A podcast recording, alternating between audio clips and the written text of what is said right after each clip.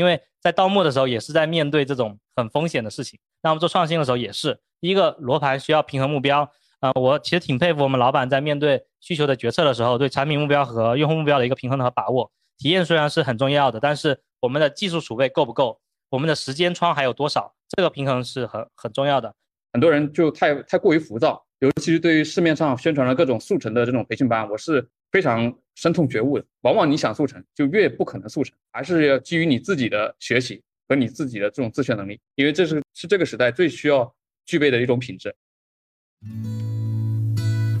我们是静在 FM，邀你一起聊设计、聊生活、聊科技，终身学习的有趣灵魂终将相遇。Hello，大家好，非常久没有见大家，上一次应该是一年前，也在这个地方跟大家见面，应该有一些是老朋友，也有一些是新朋友的面孔。那今天呢，我们会在这里举行我们的一个一年一度的一个线上分享会，也是我们若雨金斋公众号的五周年庆。大家下午好，嗯呃，很开心给大家做一个分享，然后这个也很开心，咱们金斋啊，今年线下能够如期举办啊，因为前面几个月的疫情，我们都很担心说这次是不是要转成线上。然后最终还是还好，说政府还是比较给力。虽然说最近又有一点啊控制不住的趋势，但是咱们趁这个缝隙赶紧把这个会给开了。对，然后也很开心有这么多同学再次来给我们大家捧场。然后我们这个也是一个基本上属于公益型的分享会，就是大家平台压场地费，然后一起共同交流学习一下。对，然后也很感谢有几位嘉宾能够应邀能给我们大家做一个这个分享。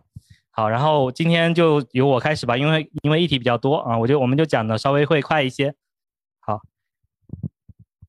然后我讲的议题呢，我讲的话题是，呃，我的 QQ 音乐游戏化实战。呃，我从去年开始来到 QQ 音乐这边，正在做的都是跟游戏化相关的一些项目，所以说就想跟大家分享一下这里面的一些经验。呃，以上是我个人最近几年就是从业以来的一些经历吧，就是做过各种各样的事情，包括 Web 设计、APP 设计啊、ERP，还有在腾讯从二零一四年开始到现在啊，也也挺久的了，也有八九年了啊。对，然后呃，最现在呢是在 TME 啊的 QQ 音乐这边做做的游戏化的项目。那整体的项行业跨度比较大，那所以我分享的是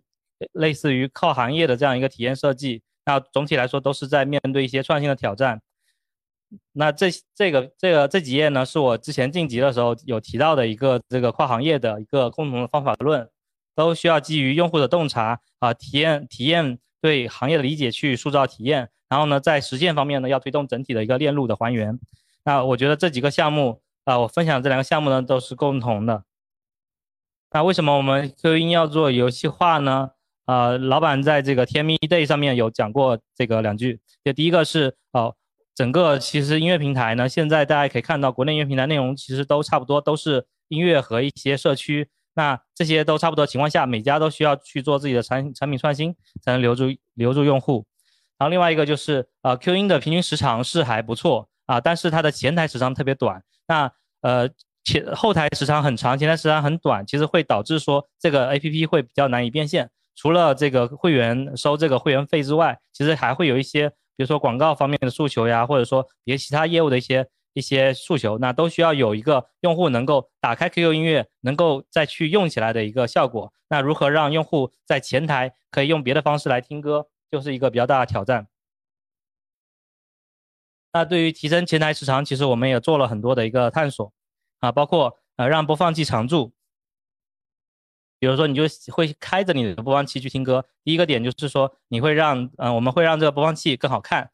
这个背景是动态的，歌词会有很多动态的歌词海报，然后也会更有用。你你除了听歌之外，可以把歌曲转化成智能的吉他和钢琴谱，你学歌曲的人也可以拿来去弹，对，然后更好玩就是我们做的一些游戏化的项目。然后第二个大类是提升社交互动，包括表达自己，有一个乐清这样分享自己听正在听的一些歌，然后消除寂寞，可以跟呃好友或者情侣一起去。啊，听歌就是两个人一起去听同样的歌，可以互相发表情。那我所做的项目就是包，既能够让播放器常驻啊，又想要提高社交互动啊，以及更好玩，所以说就是一个游戏化的项目。啊，游戏化项目包含两部分，一个是啊，Music Zone 是用音乐来模拟人声，第二个是弹一弹，呃，用这个类似于就在 Q 音里面去做一个音乐游戏。让让大家能够轻松玩音乐。呃，其实后面还会有一些其他的游戏化项目上线，各种类型的。那这些呢，可能我们会在后续再继续去研究。那先分享第一个项目，在在 Music Zone 这个项目呢，我自己是作为呃这个设计项目的 owner 以及交互设计师。啊，这在做这个项目的时候是去年十月我刚入职的时候啊，当时就第一来了第三天就去给啊我们集团的 CEO 汇报的就是这个项目啊，就还算是蛮受重视的。然后我也很荣幸能够这么快看到老板，对，还是蛮神奇的一个体验。然后呃这个项目呢是当时元宇宙是比较热门的时候，那我们就提出了说能不能在 Q QQ 音乐里面也去做这样一个元宇宙项目。那在做这个项目的的时候，最大的挑战就是啊，如何在一个纯 APP 的团队里面去做游戏啊？这里面其实会有很多的呃误区，以及说团队职能的一些缺失，包括我们只有产品没有策划，我们有的是设计师没有美术，我们是做动效的同学啊，没有特做游戏特效的，我们做的是前端的重构，而不是做游戏引擎的一些开发，所以说这里面是缺失很多的。啊，职能的也包括很多的知识，还有包括团队的构成都是有缺失的。那我自己在项目中所担任的角色或者说的一些贡献呢，就包括以下这个，包括做设计策略、功能规划、设计 PM 和技术对接。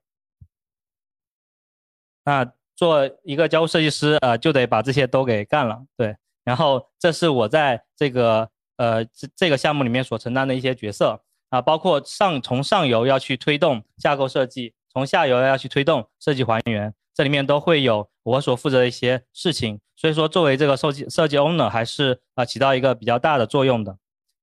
啊，我自己在实际的项目中呢，是会去向上去推动决策层，跟他去进行一些沟通，然后听取他的意见，然后再做一些方向性的一一些调整，跟产品一起去沟通整个游戏的一些策划层面的东西。然后呃，跟下游的视觉和动效呢去做一些沟通和协作，让他们去做出更符合游戏啊游戏领域的一些设计。然后在最终在落地的时候，会去帮这个开发同学去想很多呃从设计还原到开发的一些模型啊。因为其实我们做设计的人是不会代码的，但是我们是可以帮他们去想一些实现的方案。那我们可以统一称之为模型。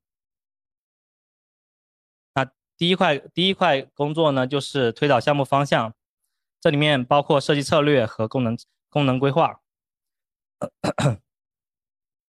嗯，大家可能了去年了解元宇宙的话，都知道一些它的代表作品，比如说 Roblox，它的一个高度开放性。呃，之前有一个比较火的叫 Second Life，它能够在里面体验到一个完整的社会啊。包括其实任天堂的这个动物森友会也是呃蛮像元宇宙的啊，它能够给你带来很丰富的一个沉浸感。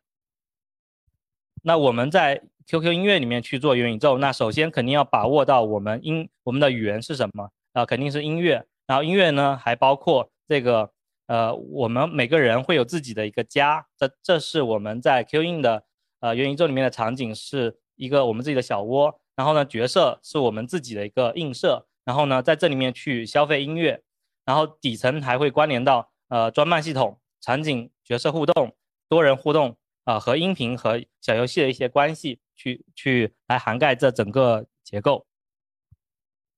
啊，元宇宙的要素呢，我总结为包括人物、场和行为。那这些东西都可以在我们整个呃 Q 音的元宇宙里面去体现到。那其实想的时候是比较发散、比较大的，最好是这些东西都能够做到。比如说，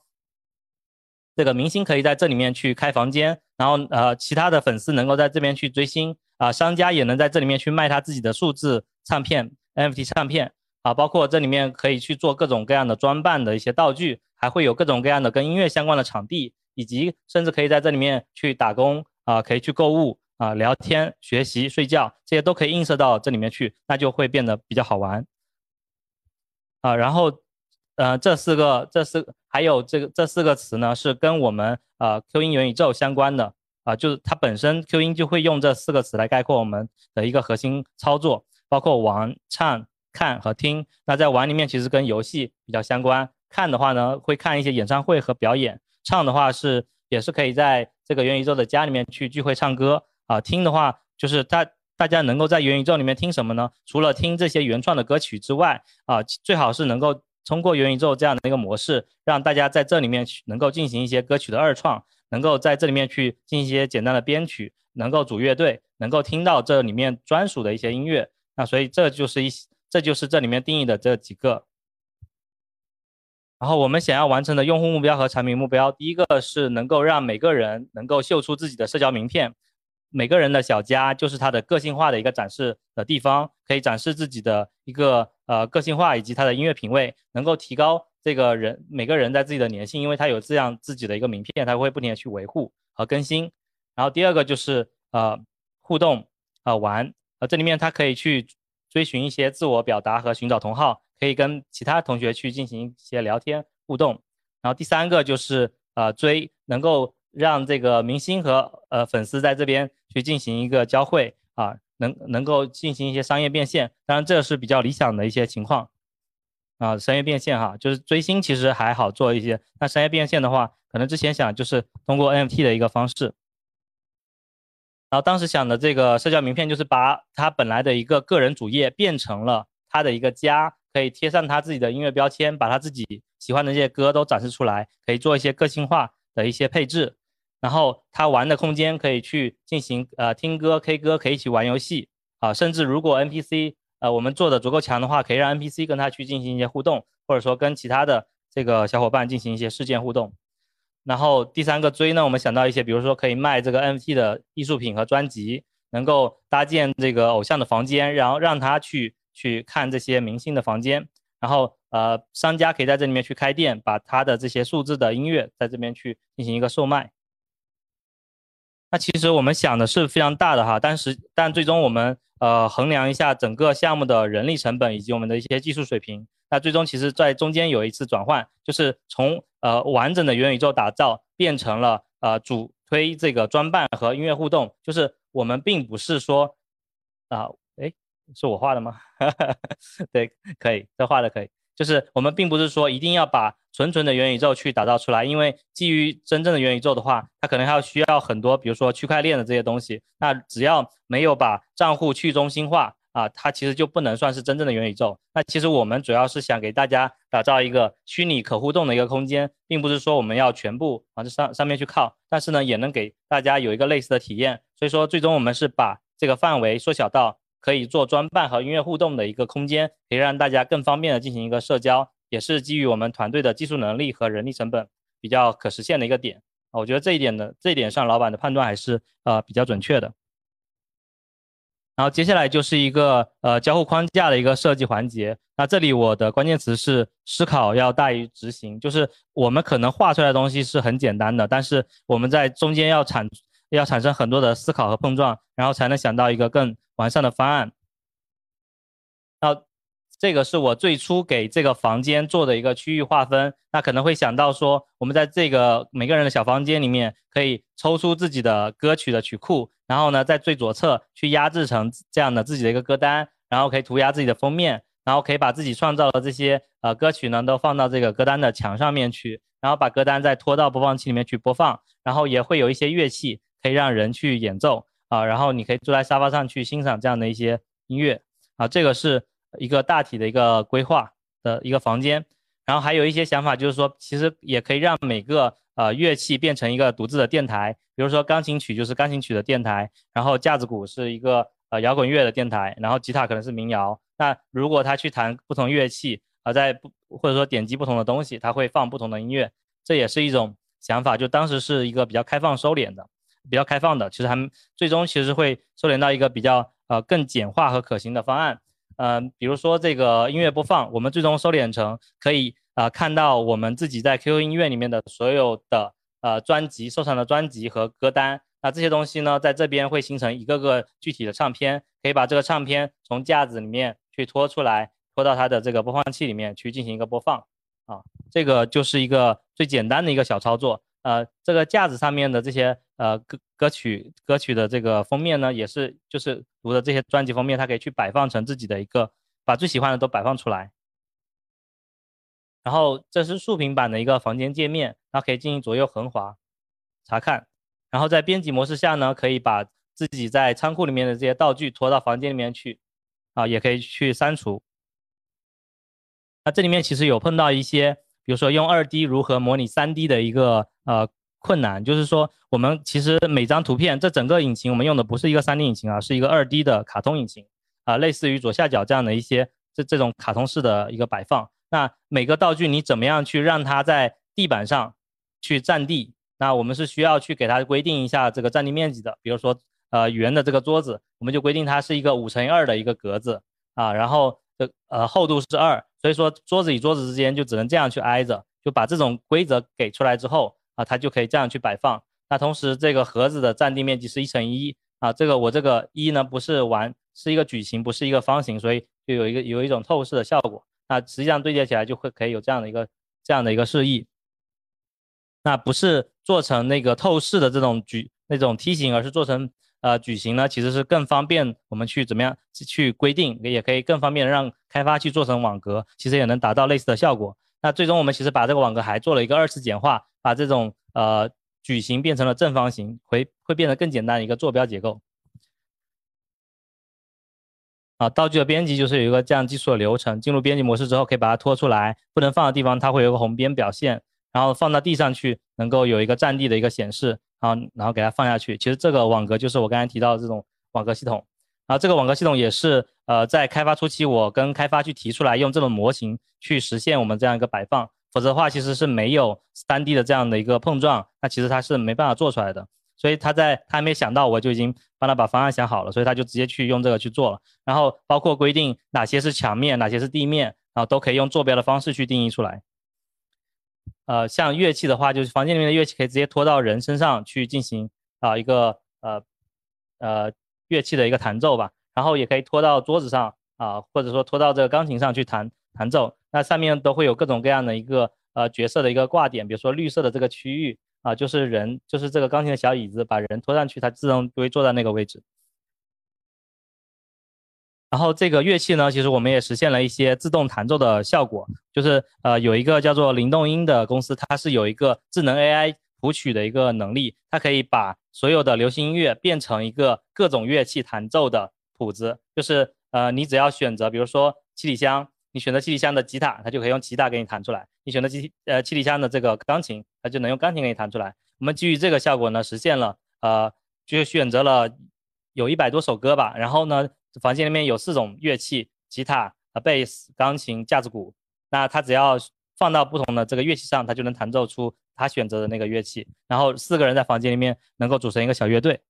啊，这个就是最终我们做出来的一个个人房间的一个方案。啊，就是相当于这这就是每个人自己的一个 QQ 音乐的一个小基地，可以邀请朋友来家里玩，可以一起去弹乐弹弹乐器，可以变成这个一个互动的地方。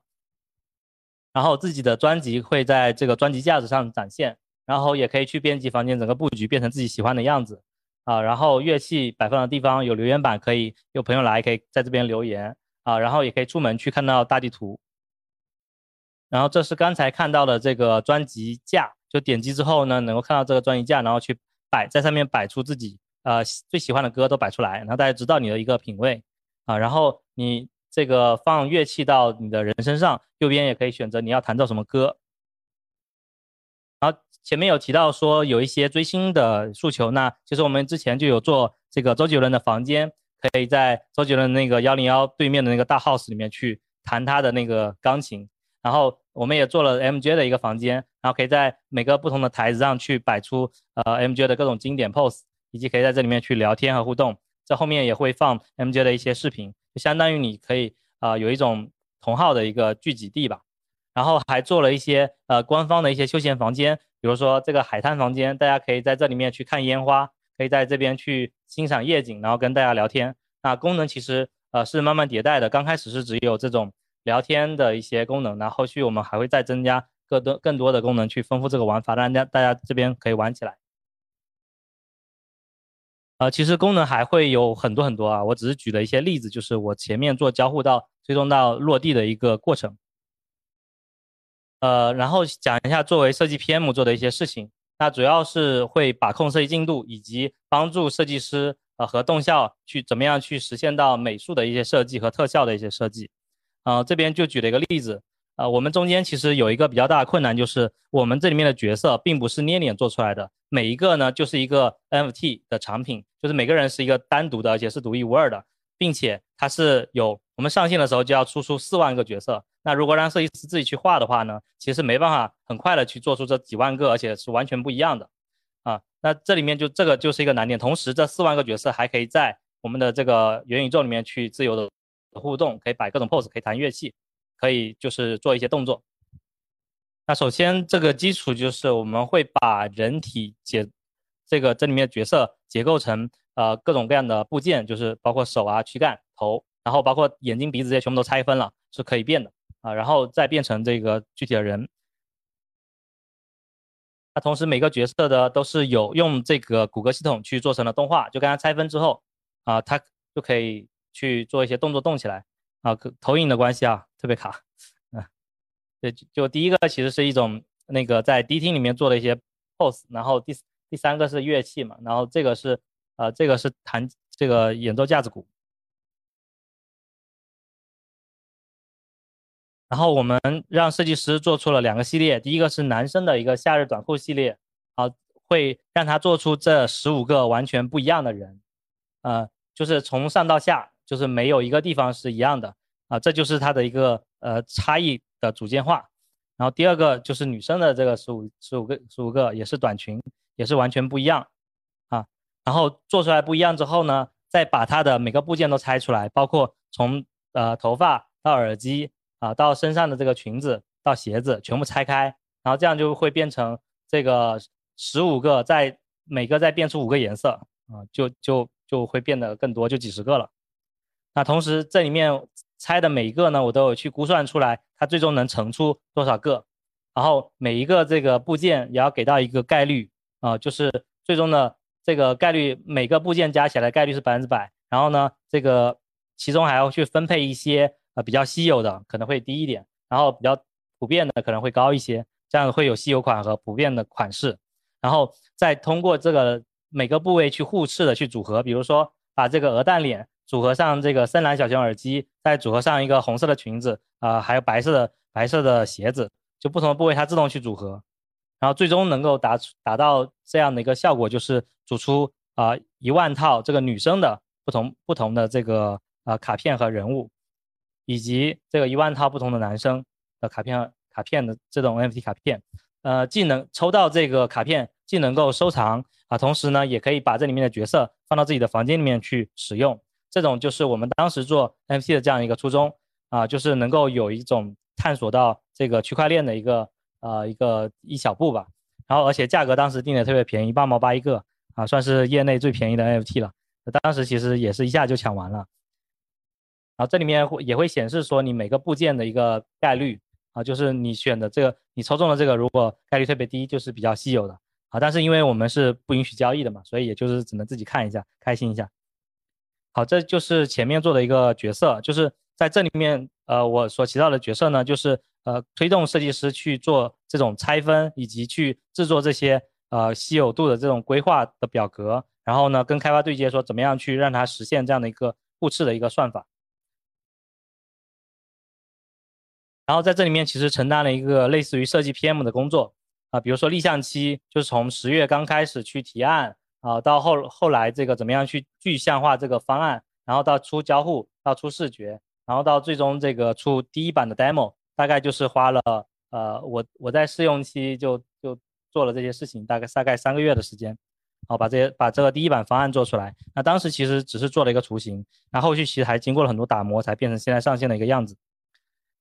然后也会做一些项目的一些管理啊，包括就是呃从。交互要做就做哪些事情？捏脸这个模块要做什么事情啊？当当当时刚开始做的时候，还是一个捏脸这样一个方案啊，后来才做改成 NFT 的。然后房间要做什么事，动画要做什么，这这些工作都是我去拆分出来，然后列给不同的设计师，让他们去做，包括告诉他们每个人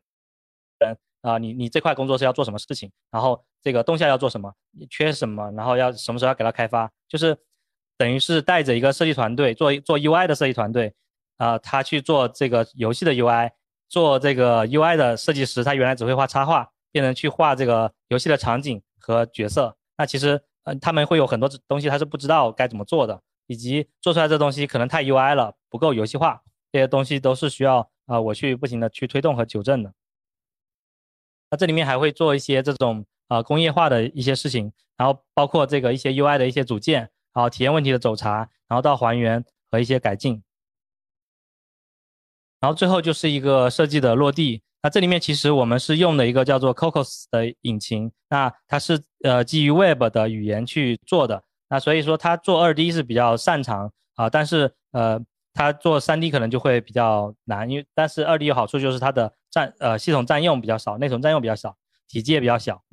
啊。这里面所以就是我们是网页的重构来去做的这个项目，其实都不是游戏开发，所以说其实他们对这些东西都是现学的。啊，然后其实会有很多东西不知道，所以我们设计师呃也是跟开发一起去同时去学这个事情。那我之前的这个理论里面就是说，实现在设计还原里面最重要的就是你要推动整个链路啊，你自己需要去掌握技术的框架，能够打通上下游，然后最终实现工业化。所以我自己呃也是刚好是之前是有学过一些呃 Cocos，就是我在其他团队里面也用 Cocos 做过项目。然后在这个团队需要做 Cocos 的项目的时候，我也会再多做多多学了一些东西。然后包括这个现在场游戏场景里面的很多道具都是我们设计师自己去啊配置和还原的，就保证里面的效果。包括这个呃每个道具外面的这个外描边，也是我用这个 PS 的批量化的处理去把它变成一个描边的文件，然后再去嵌套到游戏的引擎里面去。然后可能有些这个还原的事情还需要去你改道具的一些属性。然后也会用到一些代码的东西，啊，就是在实际的项目沟通中呢，也会有一些呃设计还原的时候，我会去跟他说，其实你这种对齐方式可以用引擎的这个参数去解决。那如果你不了解这些引擎的事情，其实你就很难说能够跟开发去做一些更好的沟通。在开发还原不好的时候，你也不能说，哎，就是他说做不到啊，你可能就只能真的就做不到了。就比如说我们当时做这个描边的时候，呃，可能这图比较小哈，就是。像这个这个呃花藤的苗上面的这个苗边是错位的，那这些东西是我会去跟他去看到底是那怎么样取到这个坐标啊，然后再去往下去放到这个位置。我说这个东西是可以导致呃我们用这个同样的切图规范，让它只要不管它的这个花的大小，我们只要出一样的切图套在同样的坐标位置上，肯定是能够实现一样，就是完全套上，不用它去每个配坐标的。就这些的沟通，其实你懂得越多，这种技术呃层面的语言，你可以跟他沟通的越好。那包括我们输出道具的时候，刚才有提到，我们是用这个二 D 去模拟三 D 的，所以说我们每个道具都需要给到它红色的面积是它的一个地板上的一个占地面积，绿色的面积呢是它平台可以盛盛放东西的，比如说沙发，它上面是可以放抱枕的，那什么地方可以放，我们用设计师去给它标记出来，然后开发去给它还原出这种的一个。呃，用网格的方式，比如说这个黑色的沙发，它可能是一个呃四乘以十六格的一个呃平台面积，然后它就可以啊呃还原出来说，我们能把东西放上去，呃，包括每个每个道具，它放在墙上的啊，放在地板上的，它的整个占地面积都是不一样的。还有就是我们做的这个海滩的这个房间，有很多地方是可不能去站人的，那我们需要把它用红色的方式去给它全部标记出来，然后这些地方要给它忽视掉。包括我们呃新的这个访客进来需要站在什么位置，像这个大概在右侧的这些位置，我都会去给他打一些红色的标记点，让他可以去进来的人就随机在这几个位置里面去选啊，自动就是出现在某一个位置。那这些都是需要说呃你会想到一些它的实现方式，然后用我们设计和开发都能理解的方式去给到他。那这张图实际上是视觉设计师去给到的，但是这规则是我们去商量出来的。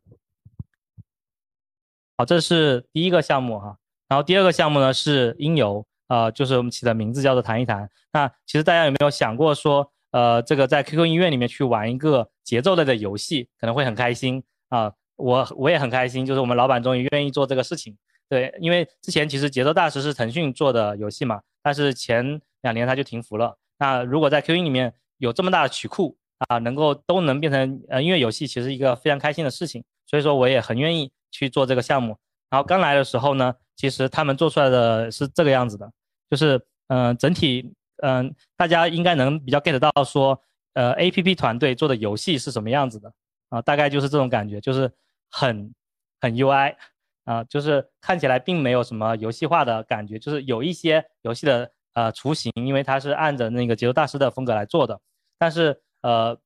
不知道怎么形容哈，就是不够嗯、就是不够游戏化。我总结了三点，第一个是呃沉浸感不够，就是整个谱面我们玩起来节奏感完全都没卡在点上，看起来好像像这个样子，但是你玩起来击打的时候都打不到那个，就感觉跟拍子不合。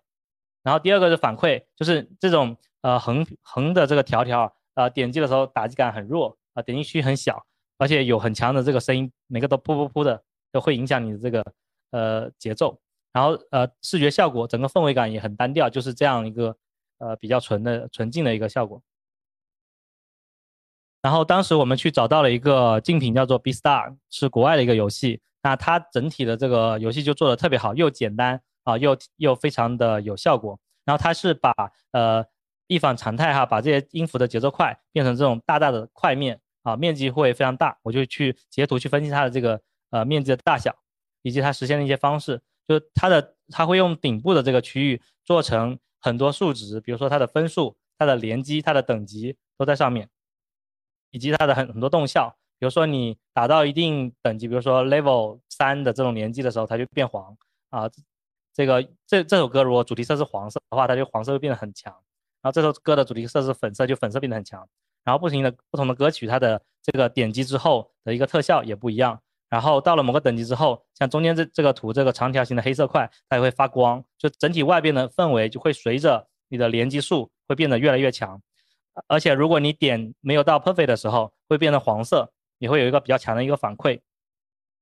同时也分析了它的外部的一个积分循环体系。好，可以看到说它是不停的通过去玩歌，然后去赚积分，去解锁新歌曲，然后甚至还有碎片收集这样的一个机制，会很吸引人，一直一直的去玩下去。然后游戏的设计方法其实是用了一个比较通用的一个呃心流的一个模型啊、从从技能它自己的技能一个提升，从低到高啊、从这个游戏给大家挑战从低到高的一个排列啊、我们是希望它在中间的这样一个通道，能够从好奇到掌控，到这个有目标感，到最终会获得一个熟手这样一个成就感。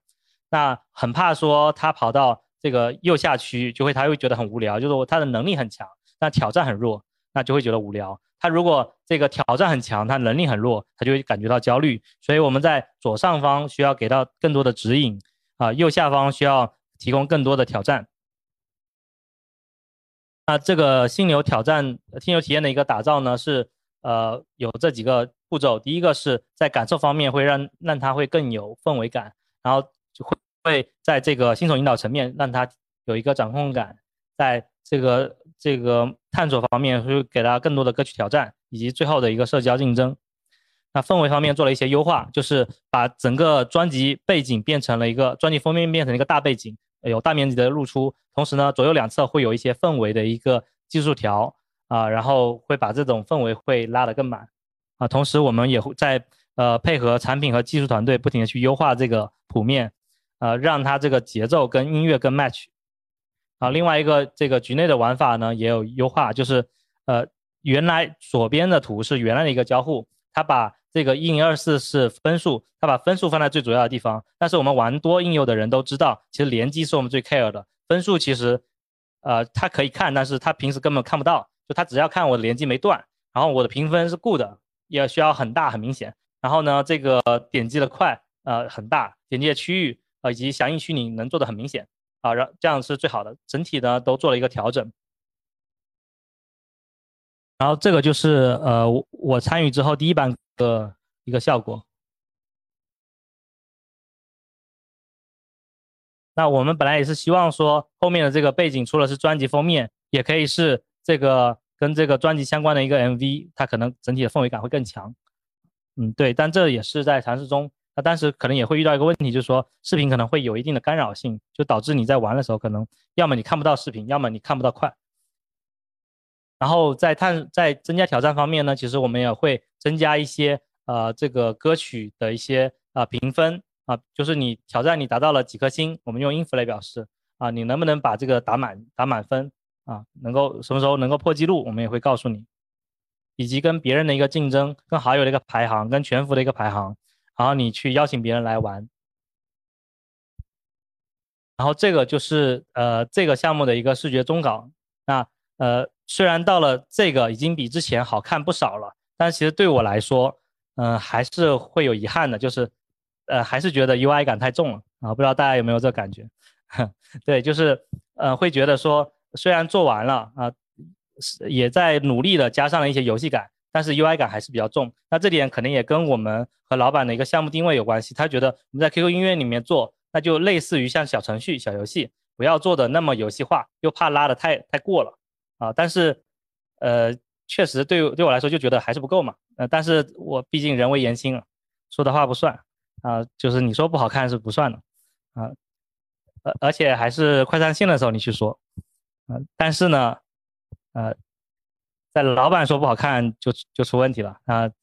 确实是就出现了这个问题。我们本来已经准备上线了啊，就是就说好就是在一个月之后就要上线了，老板在这个时候跟我们说，呃，不好看啊，就虽然说我内心是开心的。啊，但是这个这个对于一个项目的接口人来说，也不该有这种情情绪，因为会很困难。第一个是你开发这些东西，可能要很多东西要推倒重来，同时设计方案要重新给，啊，所以老板说出这个点之后，啊，就是我们的主视觉在五一前收到了这个消息之后，他整个五一假期就没过好，啊，基本上就一直在看方案，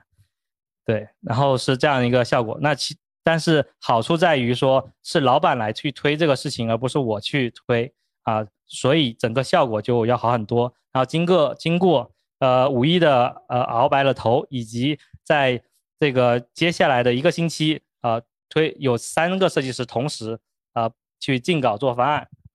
做出来了三个方案。第一个方案是基于之前在做了一些卡片化的一个设计，然后会更通透啊，同时也会把这种呃平心的这个效果啊做得更明显。可能就做了这个前一三啊一二和第四个界面会更明显一些，但是可能也是在之前的那个受之前的限制比较多，所以说变化不是特别不够啊不够特别明显啊这个是第一个方案的 demo，对一个星期出方案还出了 demo，好然后三个方案看完啊嗯大家有没有就猜一下最终选的哪个方案，或者说你们喜欢哪个方案啊第一个第三个。嗯 OK，好，那个，这个我们每一次分每个分享啊，我都给大家准备一个奖品吧。来，这奖品呢，后续大家也可以用成本价购买。然后刚才那位戴眼镜的妹子就是答对了第三个方案，就是最终我们选择的是这个方案哈。就是呃，虽然说有些地方是呃效率会降低，比如说首页，但是它整体的这个视觉呈现效果会更好。呃，像这个第二个页面，我们现在。的歌曲也没有特别多，所以说它也比较适合说呈现一种这种比较游戏化的一个效果。那后续我们也可以做二级展开之类的方式，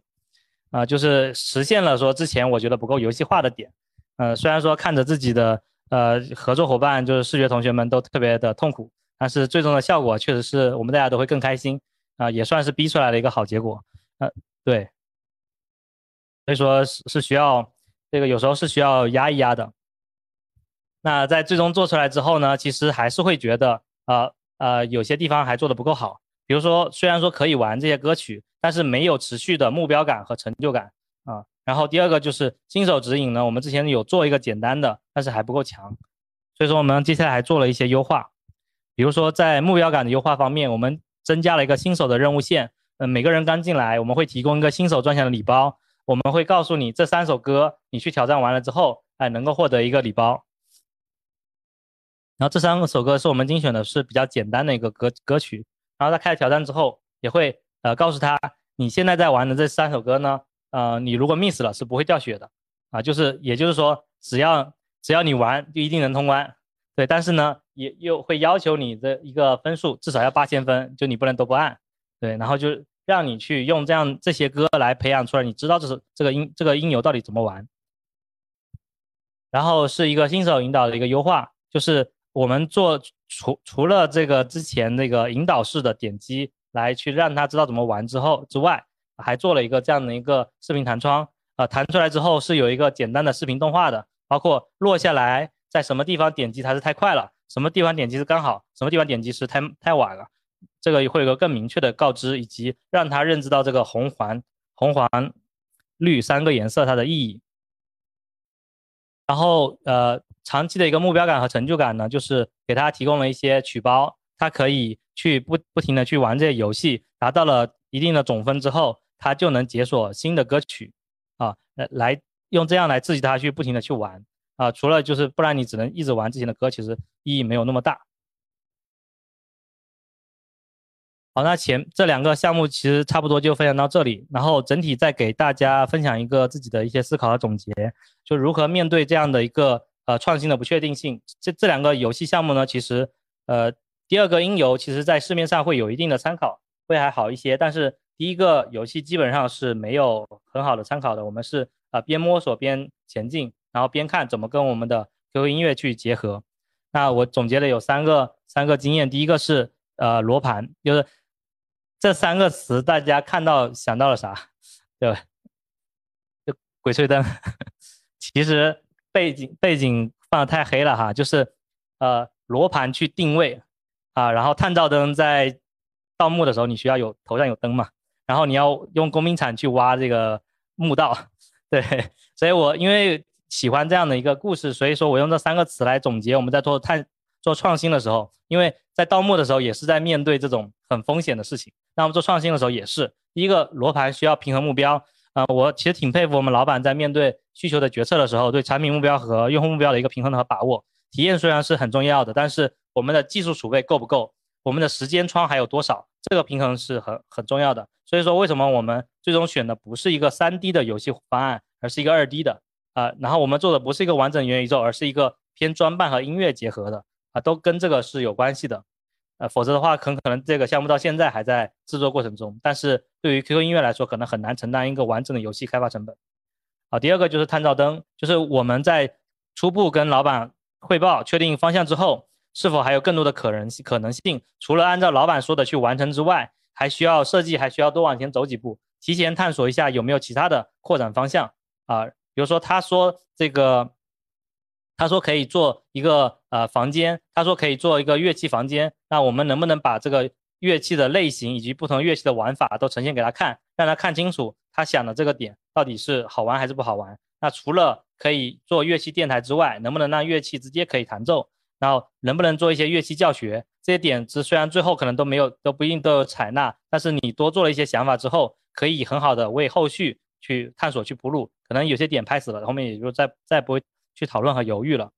然后第三个就是工兵铲啊，就是我们需要有个快速推进的一个方案，就是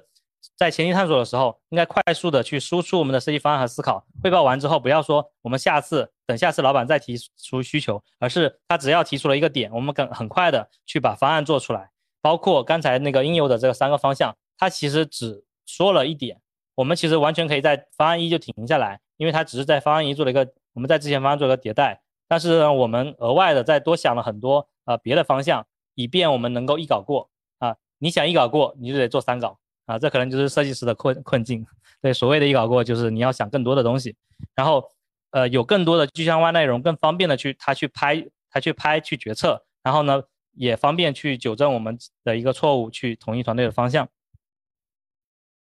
好，这以上就是我这次的分享，然后也再继续分享给大家这句话。但行好事，莫问前程，是我们的，是我的一个座右铭，也是我平时做事的一个方式。只要做好自己手上的事情，可能最终的结果啊未必能那么快看到说有成绩，但是最终你肯定能够提升自己，最终你能有一个好的一个结果。我都是呃，只要有耐心，我觉得都是可以看到的。然后这背后的这个五就是咱们的五周年。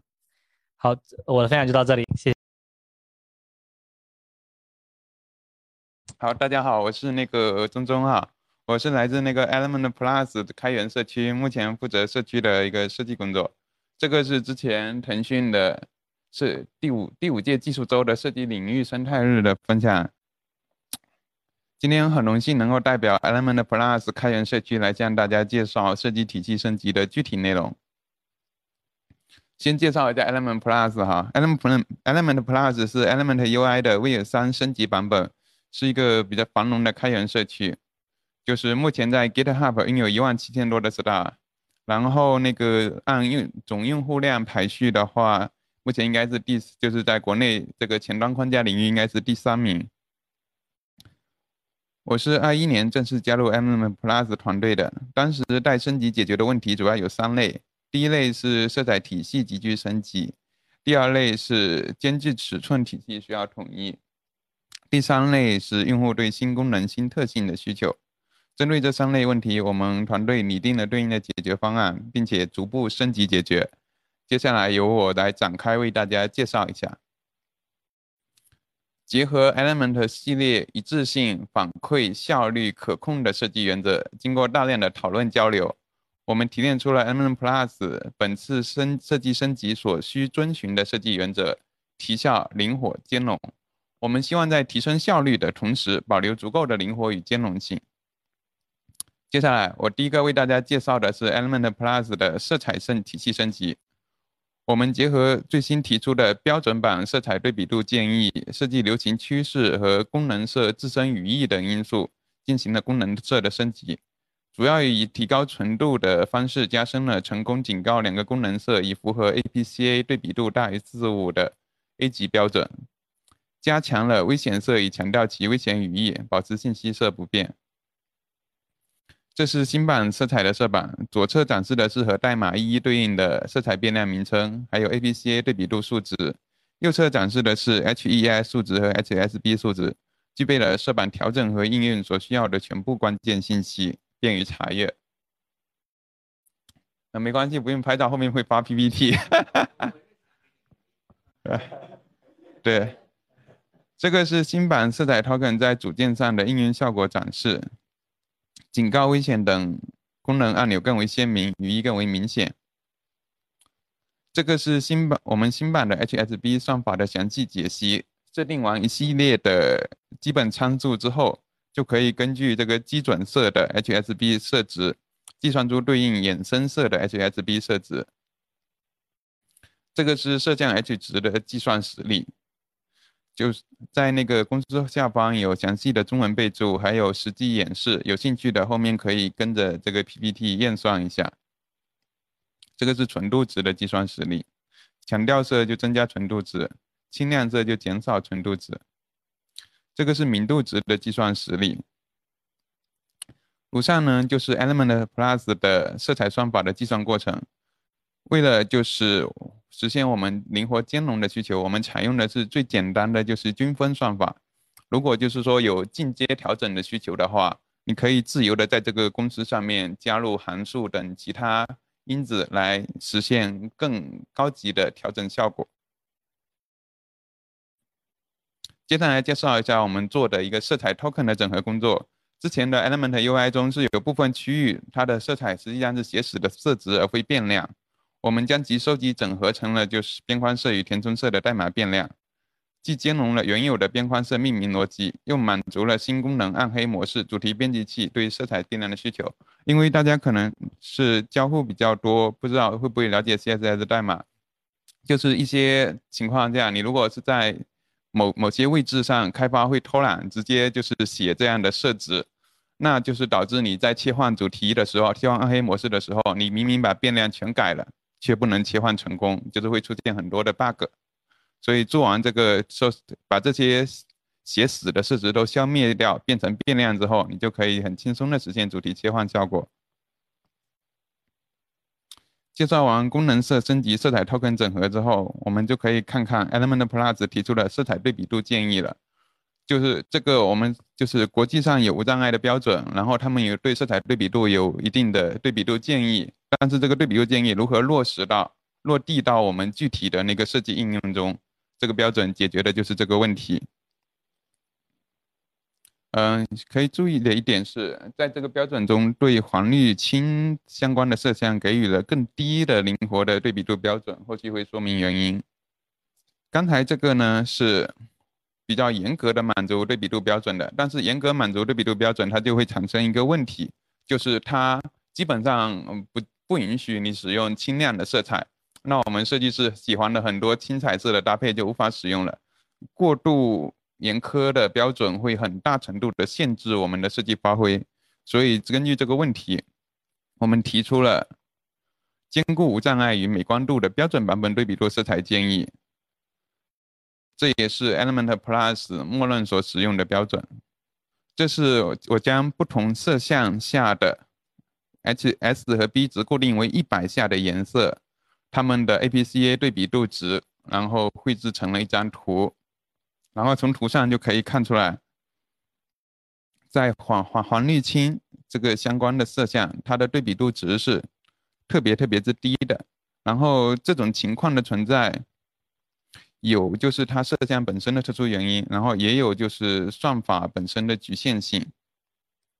就需要设计师，所以给了更宽松一点的标准，呃，可以让设计师根据具体场景灵活处理。这个是高对比度版本的主题色与功能色的色板展示，全面提高了就是所有颜色的对比度，以符合高对比度版本的色彩。结合经典的一灯十二色环和普世兼容的升级原则，Element Plus 增加了十二色扩展色，因为之前是没有提供官方默认的扩展色的。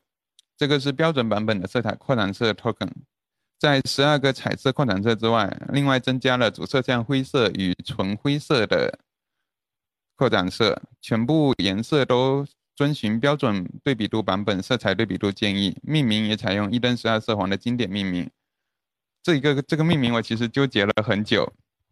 直接叫蓝绿色什么的似乎很土气，就是像像竞品们他们都采用什么落日黄、金盏黄之类很洋气高大上的名字，但是我们的原则是兼容，兼容就是要普世，你就是搞这些高大上的名字，其实事实上大家对它是没有一个具体的认知的，反而像这种经典色黄的名字，我认为是更能够达成一致的。这个是高对比度版本的扩展色 token，遵循高对比度版本的色彩建议。Element Plus 的色彩升级部分到此就介绍完毕啊。我我这个可能主要就是 UI 设计师在落地颜色主题中就是会遇到的问题。接下来第二个为大家介绍 Element Plus 的主题编辑器，这是一款非常灵活的主题编辑器，可以支持用户简单的调整一下主题设置，生成新的主题。也可以进一步的自定义刚才我说的 HSB 算法的关键参数，来生成符合你们自己需求的一个品牌色彩体系。或者你觉得就是提供的色彩算法满足不了你的需求，你也可以使用其他第三方的色彩生成器生成色值后，来此输出后输入后导出应用到系统中。就是换换主题换肤，其实一直一直是一个工程落地上。就在具体实践中，工程落地上的难题，就尤其是很多中小公司设计师直接甩一套新的主题色彩给开发，然后开发说你这个是什么鬼东西，我用不了。然后这个主主题编辑器它就可以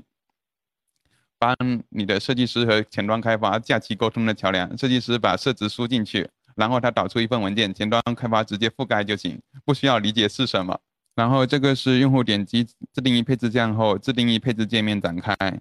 用户可以自定义 HSB 算法的关键参数，也就是这一块，然后生成自定义的衍生色。用户想要微调某个衍生色的设置，可以就是展开扩展色输入框后直接输入。其他辅助色的操作和扩展色一致。中性色是默认带主色色相的，这也是 Element 系列的特色之一。然后主题编辑器的介绍到此结束，接下来讲一下。第三个为大家介绍暗黑模式、无障碍能力、原子单位统一、设计开放等升级内容。暗黑模式所用的算法跟亮色模式是一致的，区别是计算逻辑是相。这里给大家介绍一个有趣的代码小变量哈，Fill Color Bank，为了实现就是组件填充色的快速切换而设置的。就像这种三个组件内部的填充风格，这个是无填充的，这个是有填充的，可以就是通过这一个代码。这一个变量的那个参数的改动，就可以实现这种效果，整个主主题的效果的切换。那么 Plus 将聚焦样式升级成了带边框的形式，一个是更加醒目的同时，也提升了无障碍能力，键盘操作的体验会更加的友好。是，因为像之前的话，它的那个键盘操作就是直接变成了 Hover 状态，其实是很不明显的。边框之后，这个键盘视觉焦点在屏幕上的移动就非常明显了。这个升级主要面临的问题是，有一定的挨骂风险，因为就是这是一个 固定了很久的一个交互，你把它的形式改变了，你就会有一堆用户留 S，就是发 SU，你们又他妈瞎改，快给我改回来！因为我们是一个开源社区嘛，我们是没有就是公司这种业务上的就是要求的。所有所有的那个决策都是我们嗯开发团队就是自己做的。这个是之前 Element UI 中存在的许多五倍数的间质尺寸。然后比如说像十五和十六，说实话，绝大多数人看不出区别。一个系统中绝对没有必要同时存在这两个，所以我们将其统一成了四 PT 的体系，尽量采用四的倍数进行设计，减少设计决策中的模糊地带，提升设计决策的效率。Element Plus 更新了 Sketch Azure 资源，新增了 Figma 即时设计、Pixel、MasterGo、XD 等多平台的设计资源，也就是 Figma 和它的小弟们。为广大的社区用户快速上手提供了方便快捷的资源支持。而这里针对就是飞鸽马大型组件库的操作便捷程度、发布速度、图层上限等多个方面的体验问题，Element Plus 提供了两个版本来解决，分别是精简兼容版和完整高级版，更为灵活的满足不同场景、不同用户的需求。如，哎，你们有用飞鸽马吗？有用的可以举个手吗？啊，才举两只手，很热烈。非非干嘛？就是如果是超过了三十多万的图层，然后再加上你做了很多复杂的嵌套操作的话，那个发布组件库的体验就很糟糕了。而就是 Element 很多的用户，他其实都是小系统，他不需要那么复杂的就是组件和图层，他对他们来说最方便的方式就是使用这个精简兼容版，然后直接在这一个组件上面做。就直接在一个文件上面做，不需要发布组件库又同步，流程越多损耗越大。哎，这个是在开源插画库方面，Element Plus 也举办了开源插画大赛，总奖金是十万加级别。当然不是我们出的，我们作为一个贫穷的开源社区肯定没钱的。这个是金主爸爸及时设计出的，收到了数百个参与作品，我作为评委参与了大赛的宣传与作品评选。推动了就是设计师群体认识与了解设计开源这件事情。这个这个总曝光量，据那个优设他们跟我说的是九百万，我也不知道他们加了多少水分，可能多加了一个零吧。这个是部分的获奖作品。然后至此，Element Plus 的设计升级细节部分已经介绍完毕了。接下来我们来看一下设计升级的数据成果与用户反馈。设计升级内容呢是二零二一年十一月后逐步上线的，嗯，我就厚脸皮的说，有效的助力了文档月活数的步步攀升，直到今年迈上了稳定月活二十五万多的新台阶。文档月活数也就是我们的官方文档的浏览量，这个是通过 Hotjar 工具收集的用户评分，满意的用户还是占了大多数了，然后这些不满意的用户呢，主要是集中在网站卡慢这些问题上。因为我们是一个开源社区，所以我们使用的都是白嫖服务。白嫖嘛，你既然卡嘛，你就是肯定是浏览体验没有那么迅速的。这个是我摘录的一些用户反馈与满意度。我们主要用户是百分之八十是国内的，然后百分之二十是国际的，然后可以。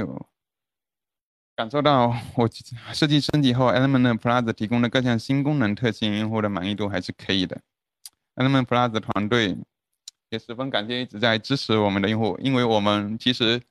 大家可能对设计开源的了解会比较少，像我们做开源项目的基本上都是用爱发电，然后像这些感谢的语言就是发电的电力之一。然后今天是呃金哥的邀请，然后有机会。就是来线下跟大家做一个交流吧。然后其实本来我今天是准备了两个主题的，一个是那个偏硬核一点的，就是跟静哥的那个分享有些类似。他做的是二 D 的，我做的是三 D 的。然后对，本来是一个呃三 D，就视觉设计师面向三 D 游戏的一个全流程的一个设计。然后那个的话就非常硬核，就是大概有一百多页 PPT。本来是作为腾讯内部的一个课程的。放开了，本来是一个本来是一个课程，然后后面让金哥去收集一下意见，然后大家对这个我的个人的成长比较有兴趣，可能我这个话题就相对会轻松一些，因为前面两位大佬的这个分享话题都比较硬核，那我这个就可以给大家休息一下，就稍相对轻松一些，就不会说听起来还有很大的压力。但是呢，这个这个话题其实，呃，从我公众号的文章来来看，一旦我写相关这些类似话题的时候。就大家的这个阅读量就比较高，就可以看出就是大家对这个话题啊还是兴趣度比较高的，对。然后今天就是这个这个主题呢，其实就是讲一下我个人的一个成长经历吧。其实说到这个话题，其实我在我我是从小公司最开始，我最初待的小公司可能十个人不到，我在里面待了两个月时间吧，我就是里面的老员工了，就是就是呃流动量特别特别大，对，然后所以我是从小厂很很非常非常 mini 的小厂，然后来到现在大厂，所以各个阶段我都经历过吧，所以但是我在小公司的时候，我确实喜欢去看一些大佬的成长经历。尤其一些优社上面，不知道大家有没有关注优社的网站上有有那个大佬的专访，其实那里面有非常多的一些前辈的那种分享，我是基本上把那里面的我能找到的分享我都给看了，我我对他们的成长经历非常非常有兴趣吧，就是看别人大佬到底是怎么一步一步成长成，对吧？后面我们崇拜的这种对象的，所以，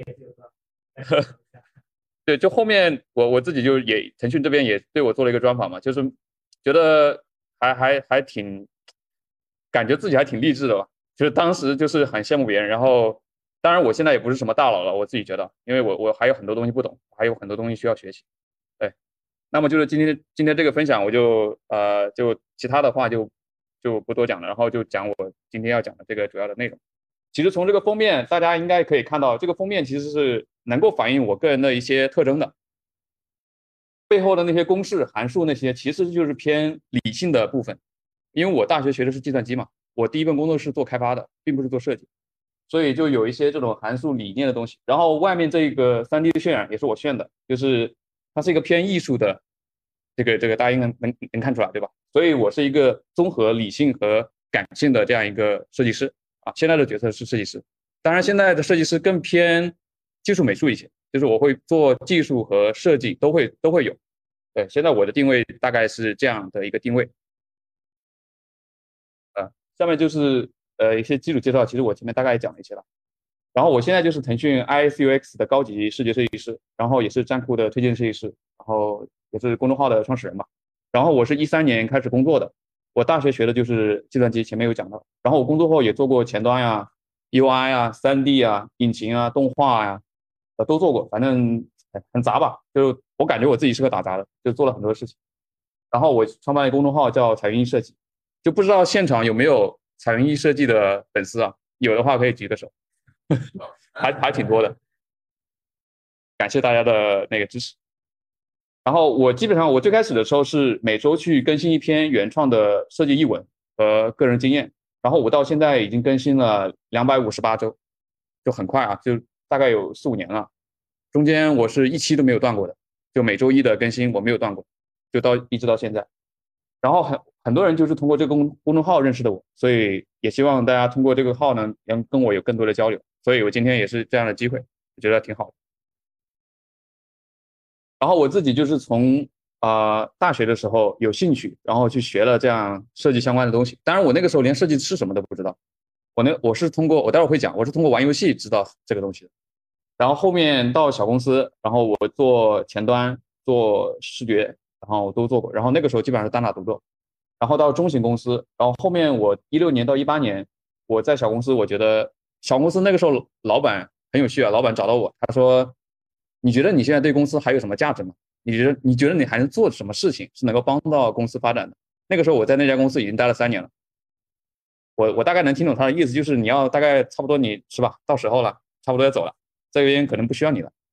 啊。然后我自己其其实那个时候我也是准备走的，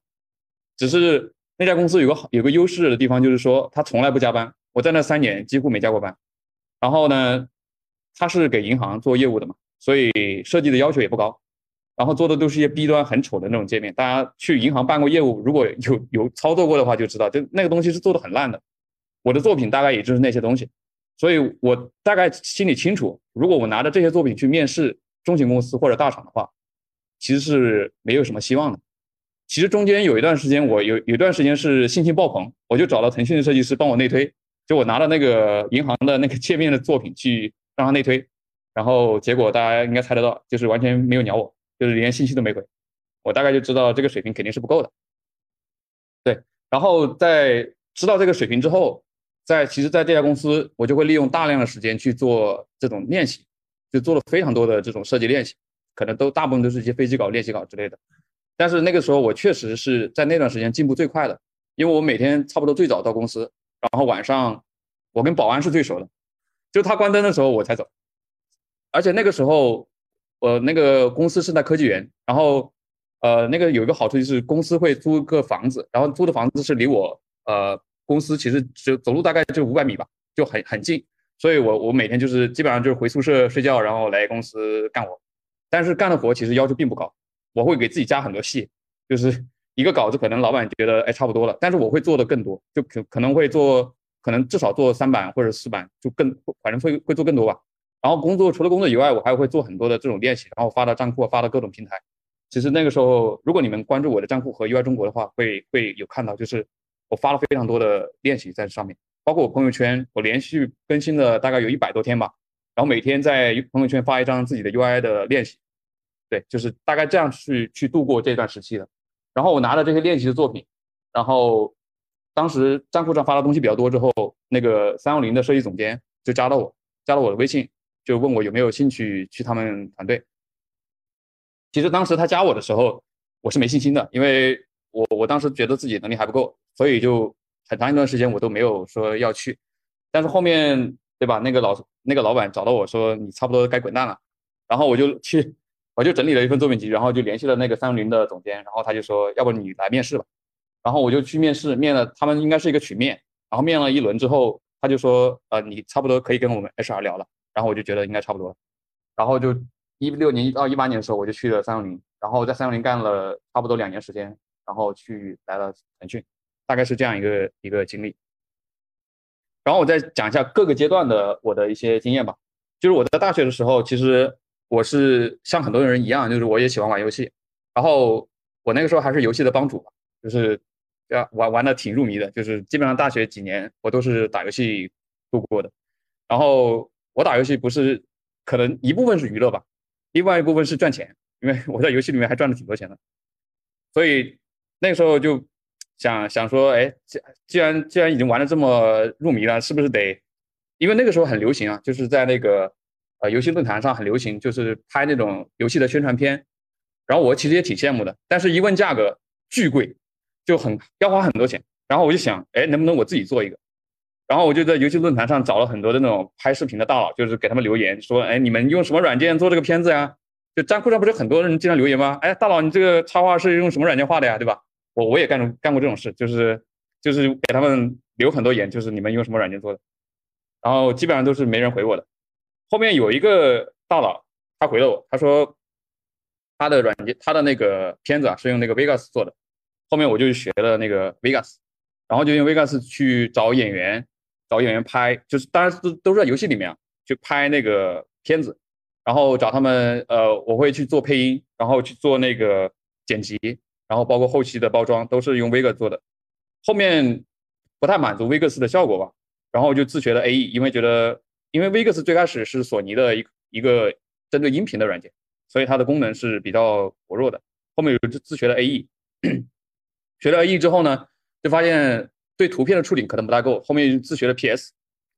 然后学校又搞了一些设计比赛那些，然后就哎发现好像自己也应该差不多也能也能做一下，然后就去做了。做了发现哎居然还拿奖了。对，拿了奖之后，然后老老师就知道，就是辅导员那些就知道，哎，你可能在这块有兴趣的。本来我的毕业设计是要做一个信息管理系统的，就是一个后台管理系统。然后老师问我，哎，我们这边设院有一个教授，可能他在带这个带这个学生要做那个毕做一个毕设，这个毕设呢叫做什么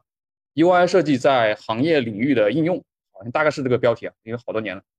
然后我就跟着他去学习。其实那个时候一二应该是在一一年的时候，一一年还是一二年，那个时候 UI 其实在国内很还很不火。就大家其实对这个概念还不是很很清晰，我记得我自己其实当时也不是很清楚，然后跟着那个教授去学习，学完之后，他带我去当时杭州去阿里那边去参加了一个，就类似于我们今天这种分享会吧，其实人也不是很多，但是我当时在会上还提了一个问题，就为为我老师还争了口气吧，就提了个问题，对，然后然后当时还讨论了一下，所以我觉得我我算就是讲这些，其实就是讲一步一步的怎么从一个。呃，打游戏的一个阶段，然后到学软件，然后到可能初次接触 UI 这个领域吧。对。然后其实这段经历想给大家复示一个观点，就是说，在这整个过程中啊，从做练习、做作品，然后到后面跟老师去学这些东西，有这些机会的话，都是基于自己的一些自学的兴趣和能力吧。就在这个过程中培养这种自学能力，这个其实就是对我现在的发展是至关重要的。因为我现在做的所有的工作都是需要短时间内就要去自学学会的，就没有人去教你，或者说没有时间等你去报班。其实我也没有报过班，就是一路都是自己自学过来的。所以这个对今后的发展是非常非常重要的。然后这里面有有有两个点，就是说，呃，当你有兴趣的时候，你就应该立马去做。我就是这样，就是，呃，比如说我在大学的时候，呃，我有我我觉得我我有兴趣去做这个片子，对吧？其实我就我就去做了，然后呢，做出来之后，哎，得到一些反馈，比如说又拿奖啊什么的，那我就更加会去做这些事情。然后第二个就是，呃，对于对于大学时期的这种同学来说，可能现场应该没有没有还没毕业的吧？有没有还没毕业的？应该没有了。就是呃，因为我当时考虑到可能靖哥的 粉丝有有有有学生，所以我就加了这个。对，就是呃，如果你是，当然对对于刚毕业，可能三年以内的设计师吧，我觉得也是有必要的，就是你可能多去多去实战。就有些人会纠结自己应该做什么样的工作，其实你只要有兴趣，我觉得你都可以去做，你不用太纠结于第一份工作的重要性。其实第一份工作没有你想象中那么重要。你像我第一份工作就是做的开发，对吧？还是小公司这种，其实没有没所谓啊，对吧？就是不不会特别特别重要，不要看的太在意这东西。对啊，既然大家没有这个应届生的，就在学校这种经历，我就快速讲开这这块东西。然后我刚毕业的时候，其实我也是跟很多人的，包括很多在后台问我的设计师情况一样，其实我也是没什么学历的，因为我是一个很普通的二本毕业的，然后我也其实也没有什么经验，对吧？然后我我也不是设计科班出身，对，所以对我来说，我就会遇到这种第一次的迷茫。这里面我列了很多啊，就是我我第一次的迷茫，就是我会遇到很多问题，就比如说，呃，你是应该考研呢，还是工作啊，对吧？然后你的工资应该怎么样，对吧？第一份工资怎么样？然后我我不知道我能做什么，对吧？或者说，呃，我的学历还需要再去提升吗？重不重要？然后这个行业未来有发展吗？或者作品集怎么样？反正一堆的问题吧。然后我这里就想分享几个点嘛，第一个就是关于学历这个，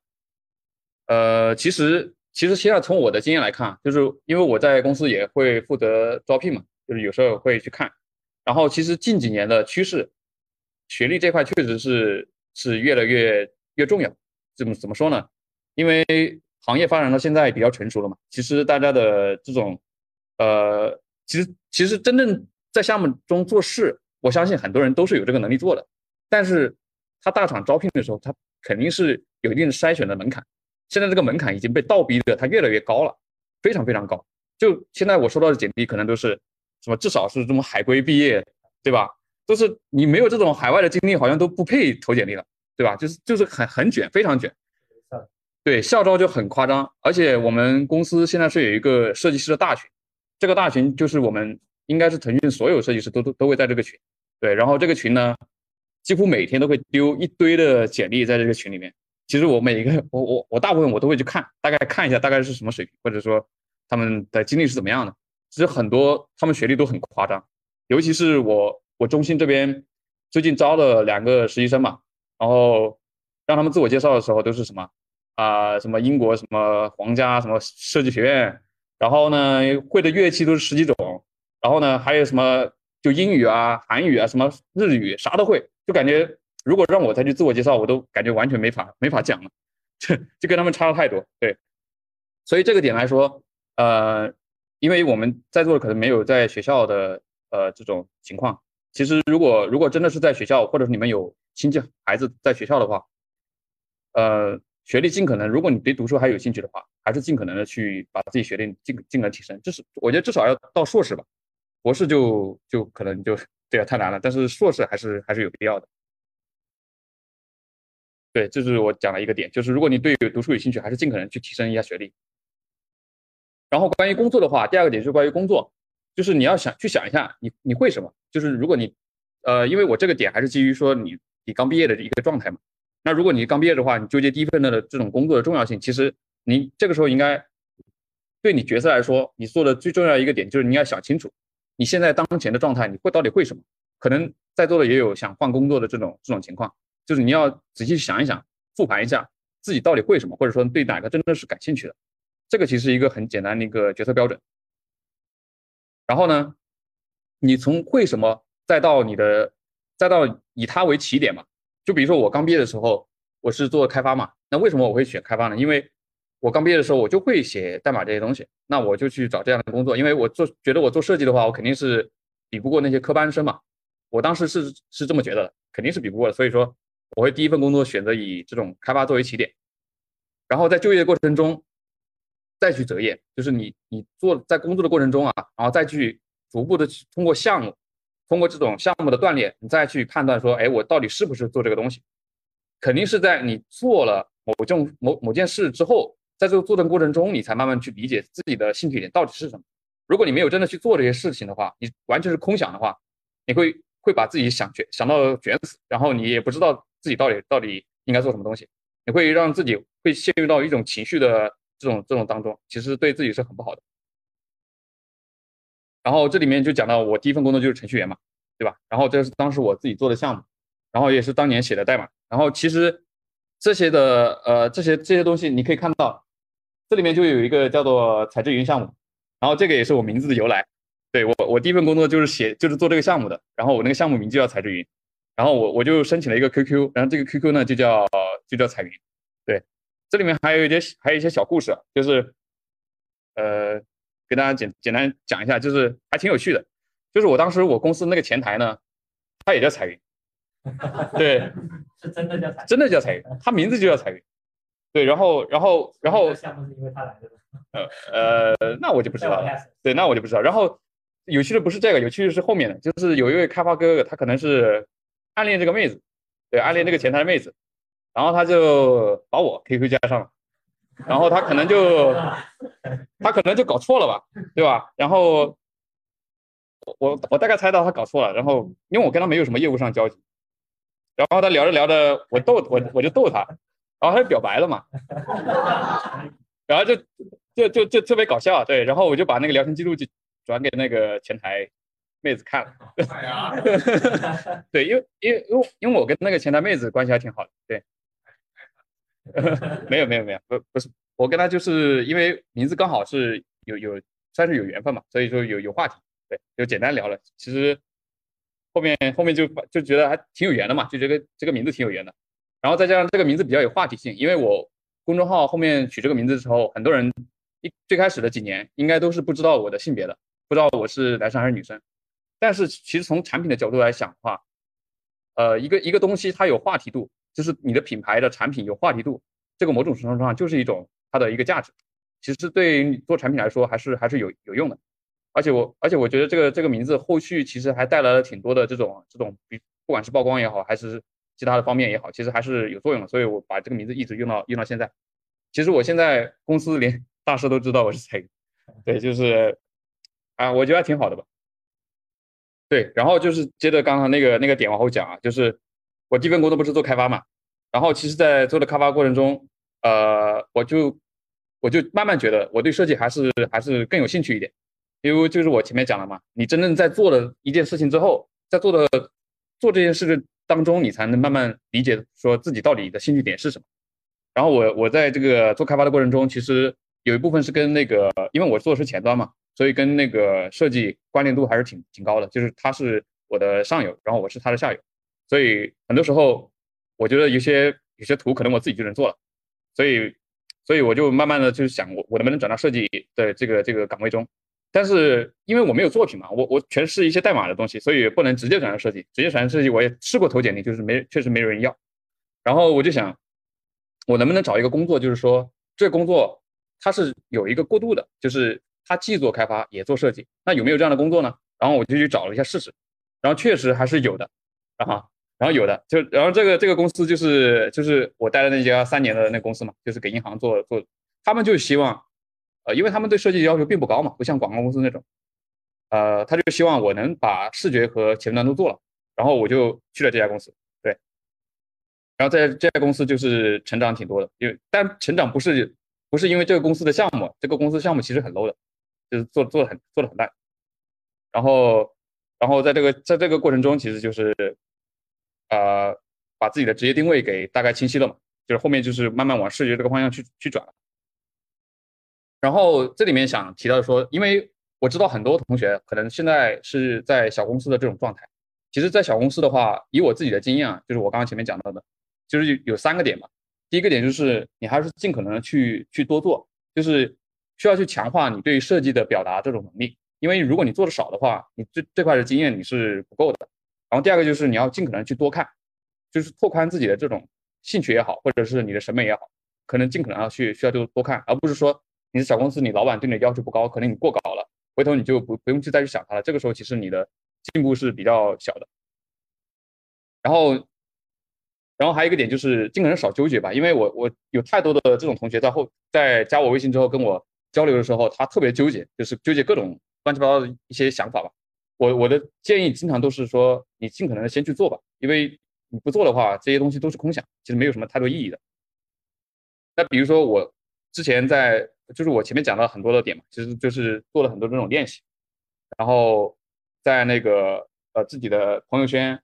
也发了很多这种可能可可能很很多自己练习吧，当然有些不不是一天做出来的，可能就每天只要我有进展，我就会同步一个步骤，然后发到朋友圈里。对我做了做其实挺多的，然后就在想想另外一个问题，就是说很多人也知道做，但是呢他做呢很难很难去坚持，他可能做了几天，他可能就坚持不下去了。这个其实呃怎么说呢？对很多人来说。坚持其实是很简单的一件事情，但同时它又是很难的一件事情，因为很多人从开始打鸡血的时候，比如说看到，比如说今天听了我这样分享之后，哎，觉得鸡血来了，对吧？回去赶紧做练习，然后做了几天之后，可能这个这个影响慢慢消散了之后，可能又放弃了，这是大多数人的一种情况。然后其实做坚持的话，呃，就是你想坚持一件事情，其实有一个点就是说你在。做选择的时候是困难的，为什么呢？因为很多人在做，比如说我今天要做一个 UI 的练习，那我今天要到底练习什么东西？你可能在选这个作品的时候，你就会花很多的时间，然后可能你选不出来之后，或者你花一段时间之后，你觉得，哎，今天时间可能就不够了，那那可能就没法开始。我我其实我自己是有一些经验的，就是因为我自己做了很多这种很练习的尝试嘛，包括我现在比如说公众号都写了几百篇了。我大概是会有这样三个的呃方法，就是我会给自己的练习去分主题，就比如说我以周为单位，对吧？我我大概知道我给自己写个计划，就是我本周或者到下周一段时间内我应该做什么，我要先把它想好，把它计划写出来，明确下来，然后再去列清单，就是我每天啊，比如说要具体到很很很小的一个精度啊，就是你每周比如说一个小时，然后列好大概要做什么，对吧？然后尽可能的保持规律，不要贪多。比如说啊，我我这个周末时间比较多，我就一整天我都在那做做做。这个其实是是我我个人觉得对你的这种未来的积极性是很有很很有打击的。可能你做完以后你会非常非常疲惫，可能就很难坚持下去了。那比如说我举就这就是举例子啊，比如说我我要做一个美食的主题，对吧？然后我就会去找这种呃跟美食相关的这种，比如说图标也好，或者插画也好，我会找把这种主题找出来。对吧？然后再去列具体的清单，比如说有两个计划吧，比如说 A 计划是啊，我我今年我要努力提高 UI 水平，对吧？不提高的话，我就不改头像啊，或者说有其他的各种毒誓啊，都都可以发出来。但是呢，其实这种这种计划是没有什么太多效果的。然后第二种计划就是说，我接下来一百天我要努力提高 UI 水平，但是呢，我会把这种清单列好，对，第一周我要做旅游主题，第二周我要做美食主题，这样你把清单列清楚之后，最后你去执行就完了。这个中中间你会减少很多，因为选择带来的精神内耗，你可以尽快的让自己沉入到那个执行的这个过程里面去。然后还有一个问题就是，经常有人问到，就说，哎，那我去做练习的话，我经常找不到很多的，比如说优秀作品也好，那其实你可以，我我自己经常会推荐你们去这个四种四种平四个平台去看，一一个是 Dribble，然后 Behance，然后 Pinterest，然后 Instagram，这其实这四个平台我自己每天是有在看的。对然后还有个问题就是，因为很多人做做练习嘛，做练习，然后他只是把你别人的界面也好，图标也好，简单的去临摹过来了。其实有时候纯粹这样练习的话，只会对自己的技法有有提升，但其实呃对自己长远来看，你对 UI 的一些思考也好，和一些其他方面的问题，其实是帮助没有那么大的。所以这个时候我我有两个点，就是说你第一个你要去想一下，你挑的这张作品，它原作到底好在什么地方，你大概思考一下，或者说你最好拿笔给它记录下来，然后说你在练习的过程中，你从中能学到什么啊？这个这两个点我觉得是非常重要的。这这是我当时自己做练习的是一个案例，特别左边是啊，右边是那个我找的一个呃练习的参考，然后右边是我自己临摹出来的那个那个界面，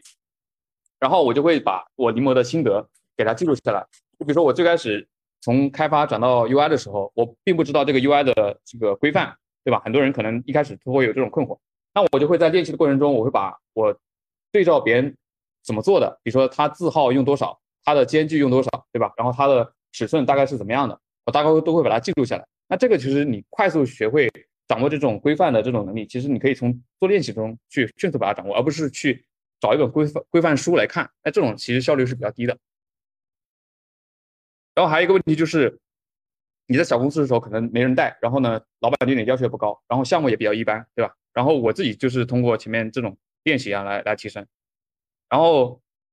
在小公司还有一个情况就是呃。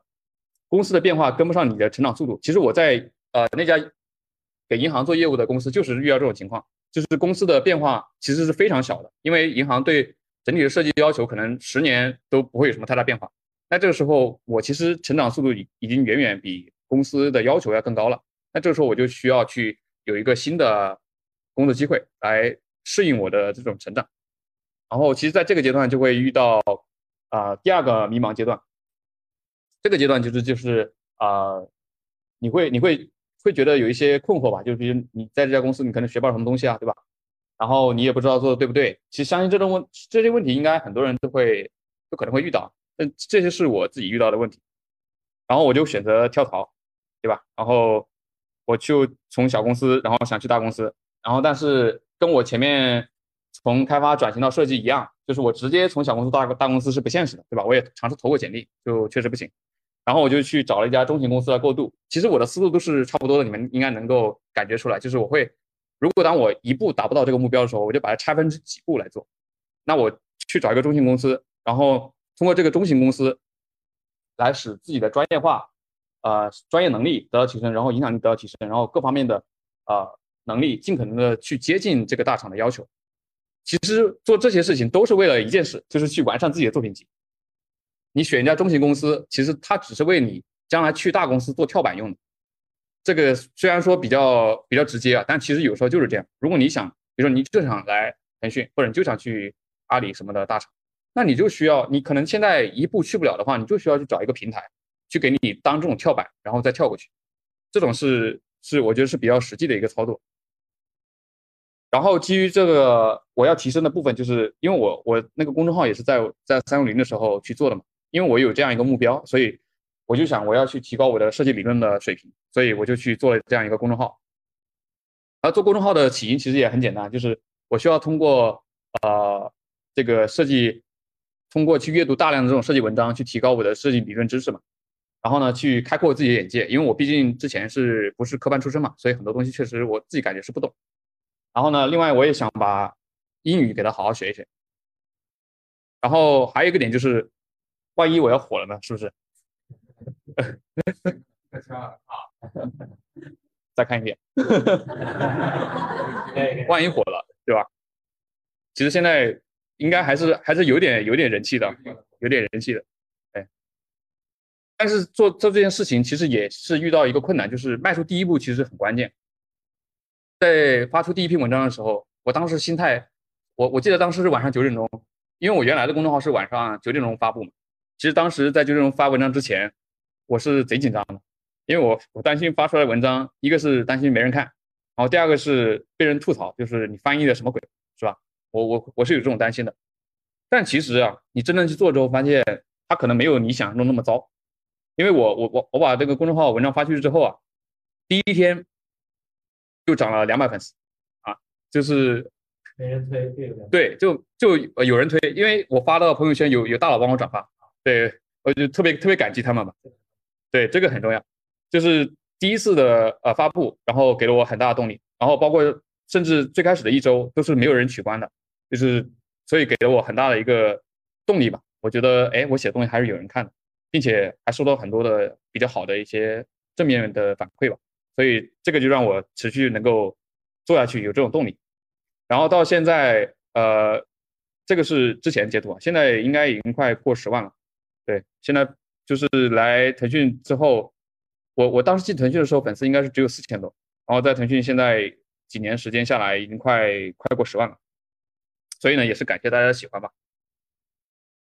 然后下一个呃问题就是呃怎么去准备作品集，因为这个也是很多人问到，所以我也想拿来分享一下。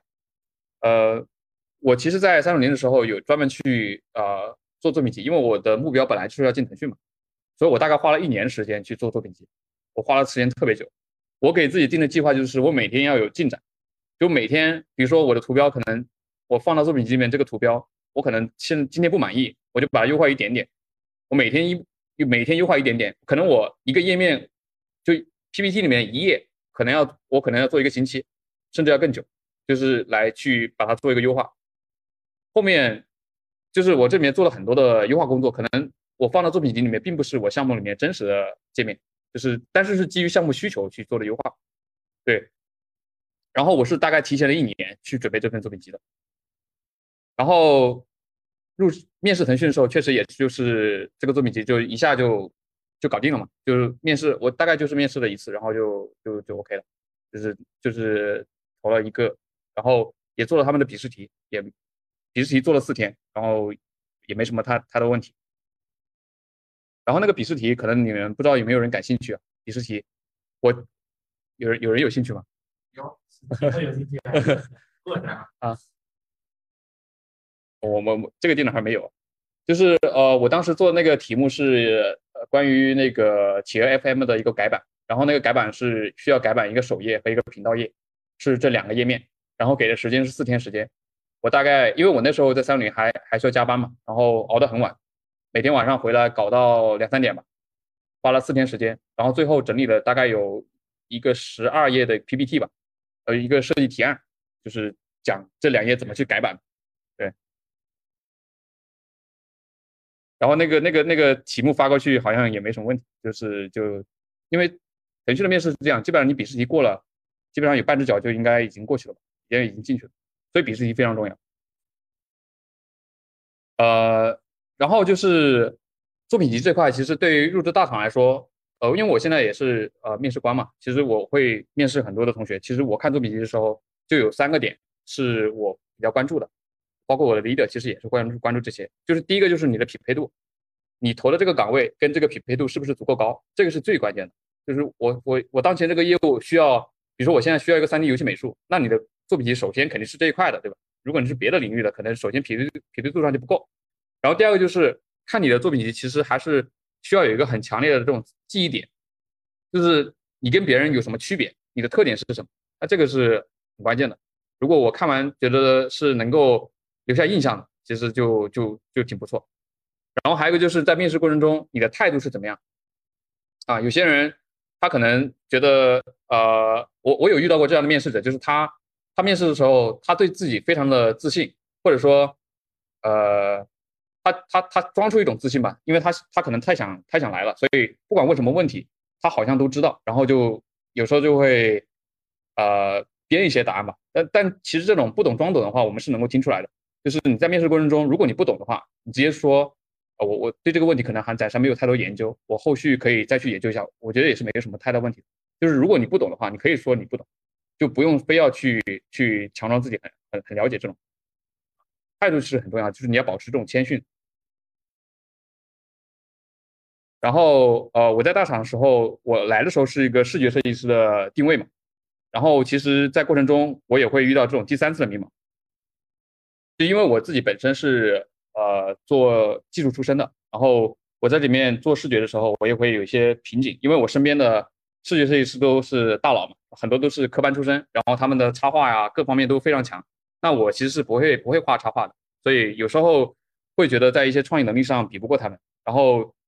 呃也会经常怀疑自己吧，就是觉得自己是不是还是得做开发会更适合，就是会有这些会有这种会会会有这种迷茫嘛。然后在这个过程中，其实我也会跟总监聊，呃，可能我遇到的总监比较好吧，然后他就推荐我多出去面试，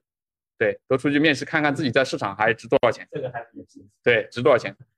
对，因为因为我现在跟总监基本上就是好朋友的关系吧，就是所以他会给一些建议，然后就多出去面试，然后看自己在市场上还还还能不能值钱嘛。然后我前段时间就出去面试，呃，验证了还是可以的，呃收入了有趣。啊对，然后开的薪资也比较高，对，所以觉得哎，好像自己还挺值钱的。那这个时候其实就给你会建立一种反馈吧，一种一种自信，你觉得哎，自己在市场上可能暂时这种你的能力还是被需要的，就会让你的内心的精神内耗会会减轻一些。因为有时候我我相信大大多数设计师都会遇到这种情况，就是比如说你的稿子被毙了几次之后，你可能就会怀疑自己，妈的，我到底会不会做设计，懂不懂设计啊？你肯定会有这种这种精神内耗，我相信每个人都会遇到。尤其是大厂啊，评审特别多，经常会去跟老板各种评审，有很多时候你的稿子被打回来，然后怎么样怎么样，你你就会怀疑自己。然后后面我给自己定位就是可能会呃技术美术都会做嘛，就是技术和美术都会做，就是 TA 的一个角色。然后这里跟大家简单科普一下，就什么是技术美术。然后美术的话，基本上就是大家都比较了解，就是一些设计工具啊、美术资源的制作啊，对吧？然后绑定特效这些，就是三 D 三 D 这块的。然后技术的话，就是会去写一些这种工具啊，写脚本啊，然后性能啊、设计还原这些的。然后这这两者综合起来，它就会有一个岗位叫做 TA。然后 TA 的发展方向也是非常多的，对，它可以有效果项的，专门写这个的，这种可能比较多，就是做一些游戏的效果。然后或者是工具项的去写一些插件，或者是特效的，或者是流程的，很多很多。对，然后呃，贴主要是两两个方向吧。第一个就是偏技术项的，就是一些引擎的工具这块，然后还有一些就是属于美术项的。那两者的侧侧重点是不一样的。如果是偏技术项的话，它对你的开发能力、代码能力是要求是比较高的，但是同时也需要你有一些审美的能力。然后呢？美术项的话，会更专注于你的美术的感觉，就比如说，可能还是偏设计更多一些吧。它代码也需要，但是代码要求并不高。可能如果是我们设计师去想转行这 做这个领域的工作的话，呃，是会偏美术项更多一点。对。然后贴的工资也是比较高的，有就业环境。对我随便搜了一些，这是呃，很多是那个。可以看到薪资水平是比较比较比较高的，但是这些这些其实并没有很并没有很高，就是还是有可谈的空间的。其实高了的话，再往上的话是可以非常高的。然后如果设计师想转 TA 的话，有怎样学习路径呢？一般来说会从 3D 的美术开始，就是你会去学学那个建模，然后绑定，然后一些动作、特效这些是属于三呃游戏美术这块。然后呢，你通过这种大量的这种项目实践。然后，比如说你在过程中你去接触这种引擎啊，复杂的流程，对吧？然后再去进阶提升，然后慢慢才能转到这个 TA 的这个领域，因为它是一个对能力要求非常高的。然后他要学习哪些知识？呃，非常多，非常多。然后他他的他的能力的技技能点是需要填满的。当然，如果你后面偏向哪一个方向的话，其实你可以专门就那个方向去学，但是他的。智能技能数确实是比较高，就是如果你是刚入门的这种 TA 的话，就是你在这个项目里面的价值可能就没有那么高，需要别人去带。然后有一些学习资源啊，也可以分享给大家，就是这里面是我自己看过觉得还不错的，嗯，可以啊，尤其这本书，这本书你们可以去，如果你们有兴趣啊，可以看看。这个这个这本书其实是一个上海交大的女学生写的，对对，她是一个上上海交大的女学生。女生啊，她是读研二的时候写的这本书，这本书算是这个行业最经典的一本书了。而且她现在已经是大佬级别了，但是人家在读书的时候就已经这么屌了，确实非常厉害。然后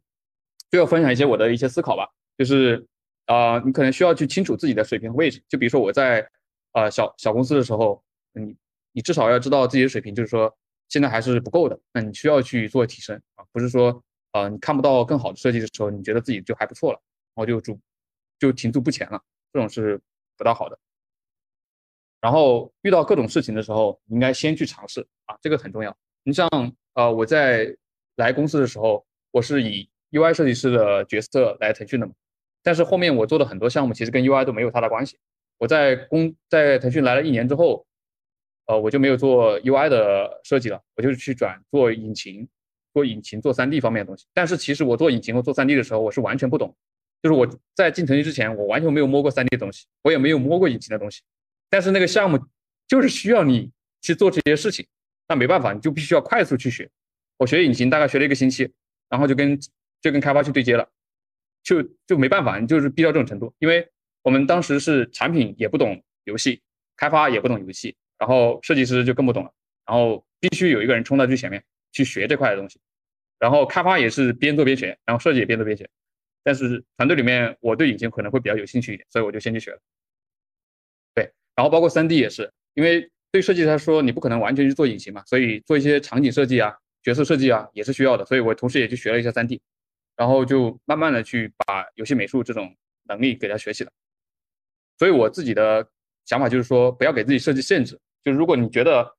你是一个 UI 设计师，老板让你做 3D，你就觉得，哎，我我不应该去做这件事情，那其实是对自己的发展是很很受限的。所以我我我我经常跟别人说，就是你不要给自己设限，你应该去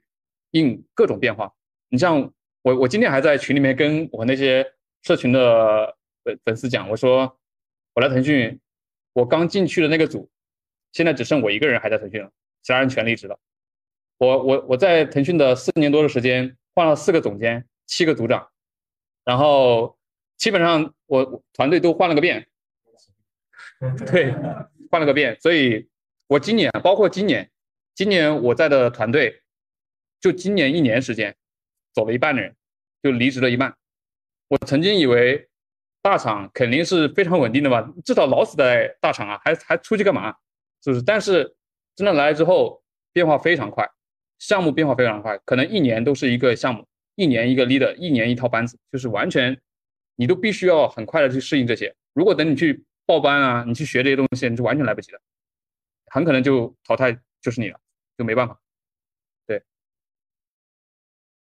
然后呃，坚持加自律吧。这个是呃我一直在做的，我也希望，我觉得这两个特质是非常重要的，尤其在这个时代，啊，很多人就太太过于浮躁，尤其是对于市面上宣传的各种速成的这种培训班，我是非常深痛觉悟的。我觉得这些就是纯粹就可能就是割韭菜了，说白一点，你想速成，往往你想速成就越不可能速成，可能你真正要去速成的话，还是要基于你自己的学习。和你自己的这种自学能力，我在很多场合都跟大家分享，就是说你得有这种自学能力，因为这是这个是是这个时代最需要具备的一种品质。呃，不知道在场有多少同学是交互设计师，然后我这一条逆袭之路跟彩云老师其实非常的相似，但是我的一个方向就是我是交互设计师，然后也会帮助大家提炼一些呃可以。呃，共用的或者是共存的一些共性在，嗯，然后希望能够大家给大家一些总结性的结论吧，对，然后我就开始了，啊，其实我也是非科班、非名校出身的，然后呢，我是一个野鸡大学出来的一名交互设计师，下下面跟大家介绍一下我。你来看就知道了。对我大大学本科的时候是在北京师范大学珠海分校读的，然后对我那那所学校是一所平平无奇的贵族二本，就是它的学费跟它的消费水平都特别的高。我当时念的一个专业是电子信息科学与技术，也跟彩云大哥是相似的，是理工科的一个专业，就是要焊电路和写代码的一个专业。那我大一的时候给自己定的一个学业目标是我要拿奖学金，然后毕业了之后去当一个电子产品的工程师啊，这样的一条呃学业之路。但大二的时候呢，我了解到了交互设计这个领域和这个名词，然后我就去学习了，发现我入坑了，然后对其中的一些呃概念或者是它的一些行业方向，我有很大的热情。呃，但是我是一个理工科出出身的学生呐。对学呃这个呃设计领域几乎没有接触过啊，虽然说交互它也是涵盖逻辑和一些理工科思维的，那我就开展了一一系列非常漫长且艰难的求职之路，当时也是非常的绝望。我当时还是大学生，所以我当时给大呃自己定位的一个目标就是我每天要去各种 BBS 网站去扒十个邮箱，十个一些可以投递简历的邮箱出来，然后我每天投十个邮箱的简历过去，然后基本上是十个里面不会有一个回复我。然后如果有一个回复我的话，我就抓紧时间、抓紧机会去面试。那这样一个过程大概持续了大半年时间。然后在这大半年时间，我就想在想说，我没办法做到交互设计，那我能不能先做一个设计师？所以就去到了微软当时的一个团队，做一个呃网站的建设。然后我就去担任了一个呃平面设计的实习生。啊，这样的一个呃发展之路，其实跟我大学。一开始定位的那个方向是很不一样的。那我找到了第一份设计相关的工作之后，我校招的时候、面试的时候，呃，给我最大的反馈就是我的产品思维不够，所以我又去找了产品实习生相关的工作，然后这样一步一步的才走到了今天，能够成为正式正式成为一名交互设计师。嗯，这是我的整体的一个发展的一个路径。那跟大家简单介绍了我之后呢？呃，相信大家对我这个非科班、非名校的设计师有所了解。那我在转型之中有什么宝贵的经验沉淀下来呢？我总结的一条呃路径或者是经验，也就是农村包围城市，一层层慢慢的向内渗透。其实跟彩云大哥的路径非常的相似。那如何做到慢慢的沉淀，然后一步步拿下你要的工作？你可以这边整理了四个步骤，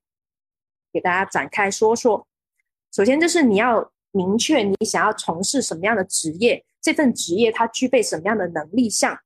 你要明确自己从事的是什么领域的设计啊？因为不同领域的设计，它的重重点的技能项是不一样的。最好不要出现都可以的状态，比方说我都可以，呃，可以做呃交互试试看，也可以试试看视觉，或者是我也可以试试看平面啊。这种都可以的状态会让你的技能图谱非常的乱啊，你是没有办法针对性的去发力的。所以就是我们要做呃，知道明确我要做什么样的设计师，什么样领域的设计师，然后就是通过各种渠道，不论是上网搜，还是去采访一些专业的前辈们，去整理这个职业他所需要的技能树，也就是我们寇哥这本书里面提到的，我们要要具备的一些设计师技能。打印网可以。对，打印吧。然后呢，把这些技能整理成我们的雷达图，就是一张我我我。我这个职业或这个设计职业，它需要具备的能力的能力雷达图，这样你就有了自己唯一全明确的目标了。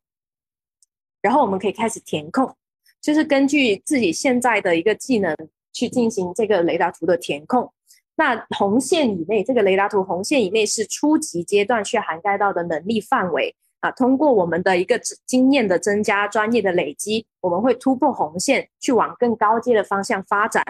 那首先就是我们要根据自己现有的能力去进行填充。那比方说，如果我以前有过产品经理的一个经验，那我在沟通能力啊，或者是项目管理能力上面就会有比较高的表现。但是由于没有接触过设计的领域，所以我在设计方法论或者是设计知识上面是欠缺的，存在不足的。那按照这样的思路，我去填出了一个属于我自己的形状来，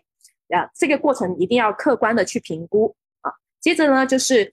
我这些弱弱势项，比方说它是零分的或是一分的这些弱势项，我要一个一个针对性的去进行培养和发展，直到自己所有的维度都达到这个红线的几个范围内。好，再往下走呢，就是往资深专家的方向去呃去进阶了。啊，这个时候我们需要围绕着自己的一个性格和优势，去着力的打造几项强项，来增加自己在团队和行业的不可替代性。那比方说，我们寇哥在人才培养或者是这个呃沟通能力上面是有很强的优势或很强的这个专长的，那就打造了他自己的辨识度和不可替代性。如果我是一个团队 leader，或是我是一个团队的负责人，那我也想到。呃，有什么知识培养或者是人力传承这一块的工作，我就第一个时间想到寇哥，这就是你在这个团队的不可替代性。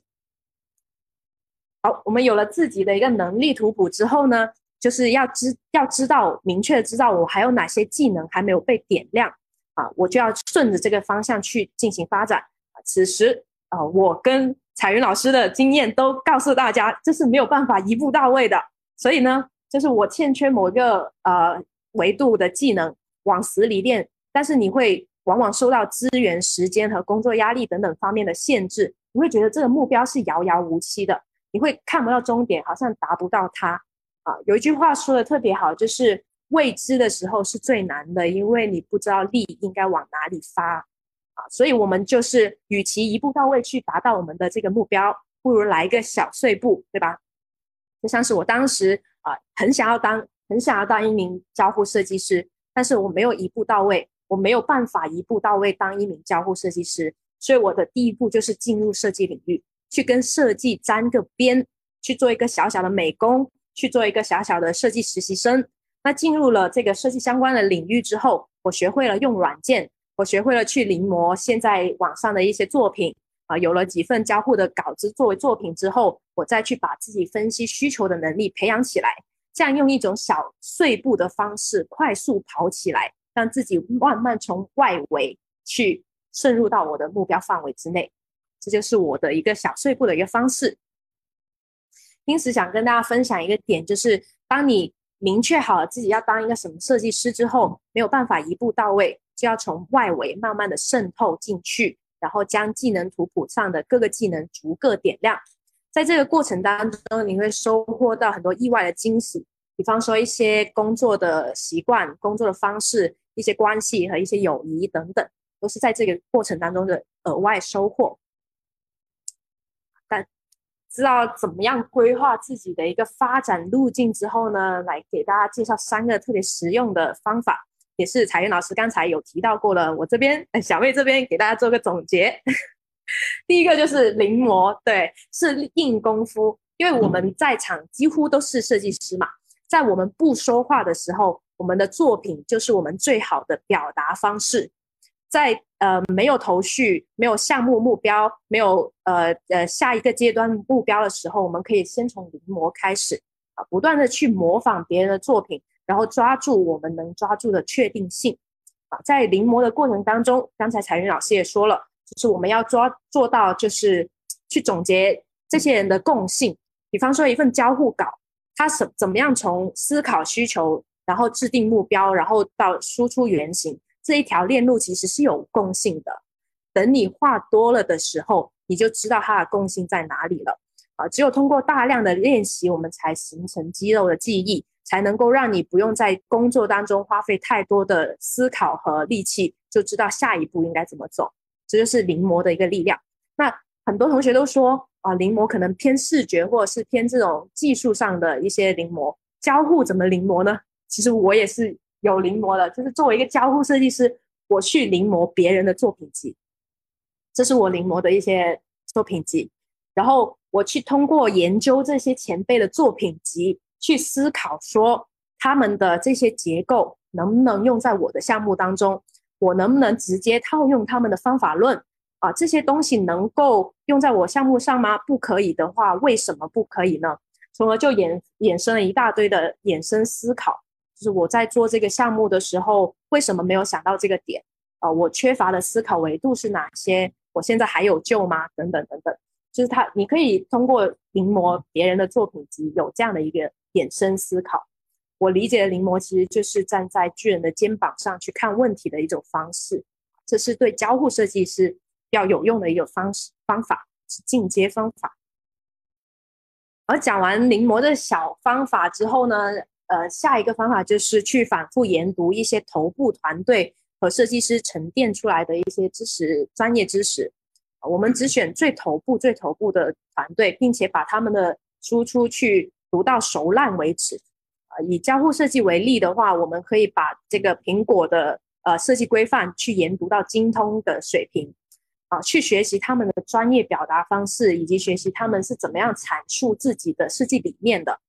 那 E.K 在刚毕业的时候呢，是将《交互设计精髓》这本书放在自己的工位旁边的。我是一边工作一边翻书看，然后有遇到什么相似的呃概念或相似的设计理论。你就能够匹配上，你就能够把这个东西消化为自己的东西，这是非常有用的一个方法。那这里就不得不衍生出来，就是我们要读什么书，要怎么读书这个话题了。就是通过这几年我自己的一个读书习惯的培养和变化，就发现了一个规律，就是随着你的职业年限的增长，你读的书的复杂度也会变得呃随之增长。就是从刚开始的时候，我们会读很多设计工具书，对吧？去了解一些设计的理念啊，或者是这些常识。那在你三四年的时候，可能就会去接触很多底层的逻辑和一些商业分析相关的书。去了解这商业背后是怎么运作的，那到后面呢，就会越读越泛啊，开始涉猎哲学、人文、科学、历史等等这些相关的领域，你就会发现以前不接触的这些书籍和不接触的领域，居然都这么有趣，而且它是有很多共性可以学习的。比方说我在看的这本左下角的书，它叫《与神对话》，不知道有没有同学看过这本书？《与神对话》这本书应该是我本人列为人生。此生必看书之一，就是《与神对话》这本书，就是要告诉各位要做真实的自己。只有你在做真实的自己的时候，一切的事情才会顺意，一切的事情才会没有阻力。只有你在你和你的团队都在做真实的自己的时候，呃，我们的业务或是我们的项目才会更有利于呃推进和落地。对，这是《与神对话》里面的一些呃结论。然后下一本书是《乡土中国》，你看这种社会社社会上的书，你就会发现，呃，中国社会是一个群居社会，然后它的一个历史发展以及它的家族形态，呃，导致了我们中国社会是以这种群居和社交为常态的，也就解释了为什么整个家族里面，只要但凡有一个长辈开始用抖音，整个家族的长辈就开始用抖音，然后只有一个有但凡有一个人看。某一部电视剧，整一个家族就会开始讨论这部电视剧。这就是我们乡土中国里面传达的一个很核心的概念，就是呃，中国这个社群它是以族群族群这样的一个形式存在的，所以影响某族群里面的某一个人物，那这个族群可能就会牵连的受影响。这是这些东西，你可能看上去好像跟交互跟设计没有什么关系，但是它是在潜移默化的影响。我们的思维和我们思考项目的一种方式，对。然后在读书的过程当中，就会发现自己越读书，整个人越渺小，然后要学习的东西就会越多。这是我自己读书的一些心得。最后一个小技巧呢，就是我们在将我们需要将这些学到的知识或者是概念，不断的去进行表达，不断的输出出来。大家可能就会问说，我做平面或者是我做视觉的。也需要去这么讲究表达吗？就是口头上的表达吗？啊，E K 这边的答案是是呃要的。如果你想要快速入门，或者是要达到一种专业就业的水平，你是要把自己的想法表达出来的。只有你能够阐述清楚自己的想法和设计理念的时候，才能为自己的作品加分。否则，这样的一份作品是不是啊？只要会用软件的人都能够抄袭，或者是都能够输出呢？所以表达这一块是非常的重要的，就这个跟性格是否沉闷是没有关系的。很多大师，很多设计大师平时都沉默寡言，但是他们对自己作品的笃定，都体现在向别人介绍自己作品时候的那种坚定和完整的表达之中。啊，对，就像是你去描述你喜欢的球鞋、你喜欢的人、你喜欢的游戏那样子，充满激情的去表达自己的作品和自己的一个设计理念。那我们要需要做到，就是去整理和总结、记录这些话术，然后跟身边真实的人、身边的人、团队的人一遍遍去分享出来。就像我现在这个样子，对，一遍遍去找这些人去分享出来、去表达出来，才能够有可能呃练就这样表达的一种方式和能力。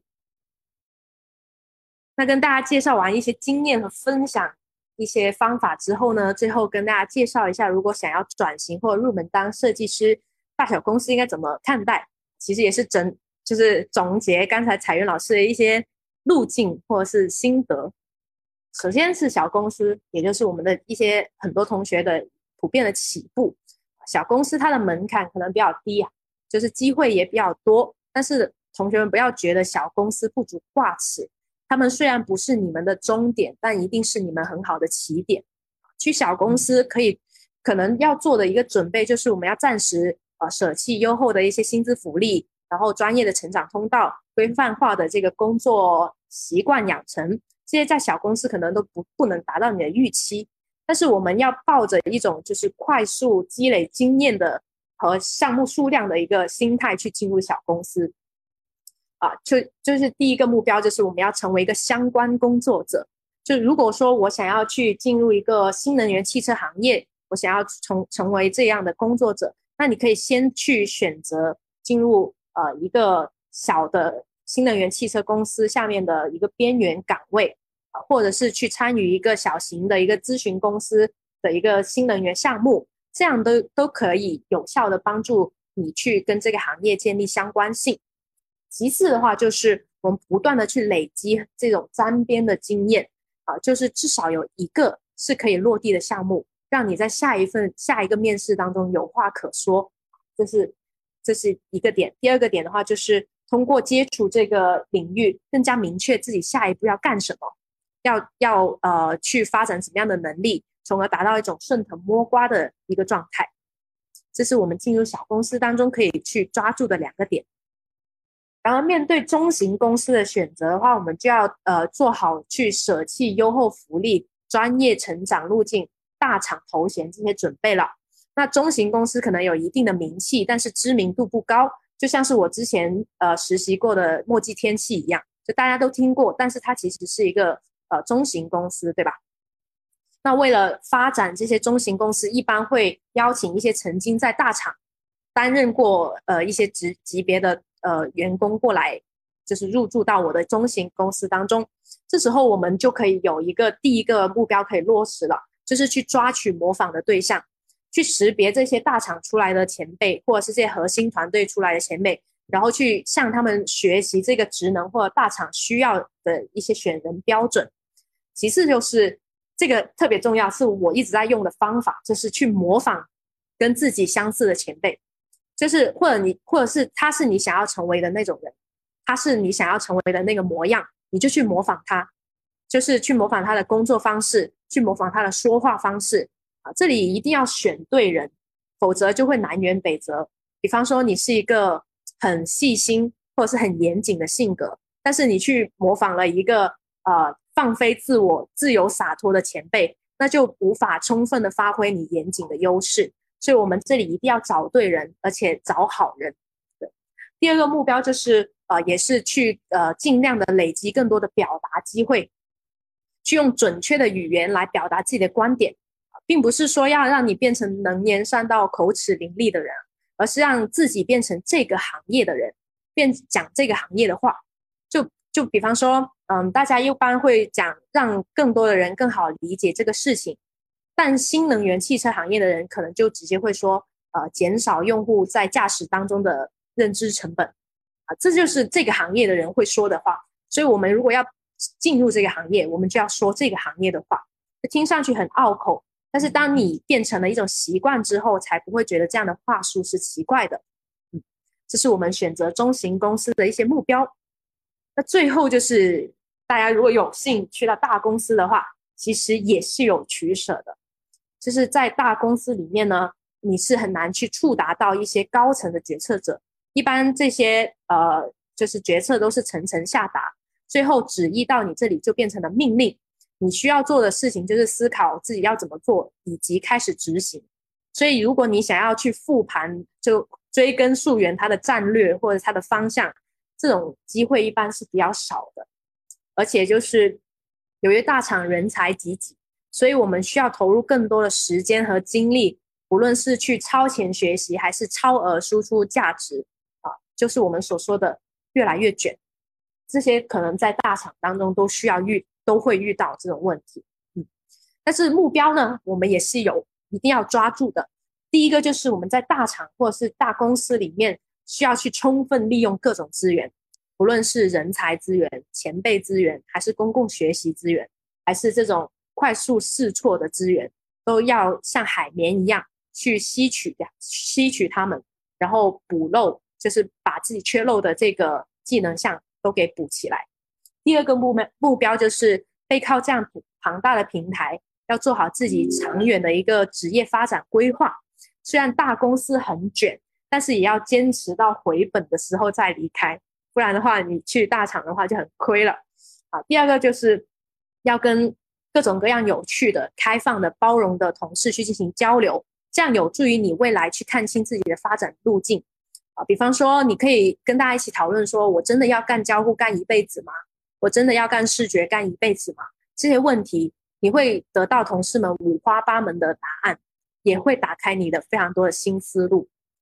以上这些呢，就是呃同学们面临择业或者下一步的时候可以参考的一些内容啊，相信大家也可以拍照截图了吧？好，好，最后呢，E K 想跟大家说的就是，每个人都是独一无二的那一颗啊，那颗什么呢？大家觉得是那颗什么？蛋，那颗蛋，那颗星星，那颗糖，对。就是就是你们的答案就反映了你们真实的模样，你们真实的样子是什么？如果回答是星星啊，那可能说明你是一个充满希望的人；呃如果回答糖，说明你是一个内心天真然后童真的一个啊小伙伴；如果回答是独一无二的那颗石头，说明你具有一种坚韧牢靠的品质；如果是独一无二的那颗豆豆，说明你的思维跟别人与众不同，所以你的回答真的是反映了你真实的模样。对，所以我们嗯，确定好自己要当什么设计师之后，要结合自己真实的模样往前冲。就你可以是一个很严谨的视觉设计师，你可以是一个很细心的平面设计师，你可以是一个很叛逆的交互设计师。只要顺从你的本心或者本性，在你想要做的这个设计领域上，才会有你要的结果呃发生。才会收获你要的结果，这就是我的分享。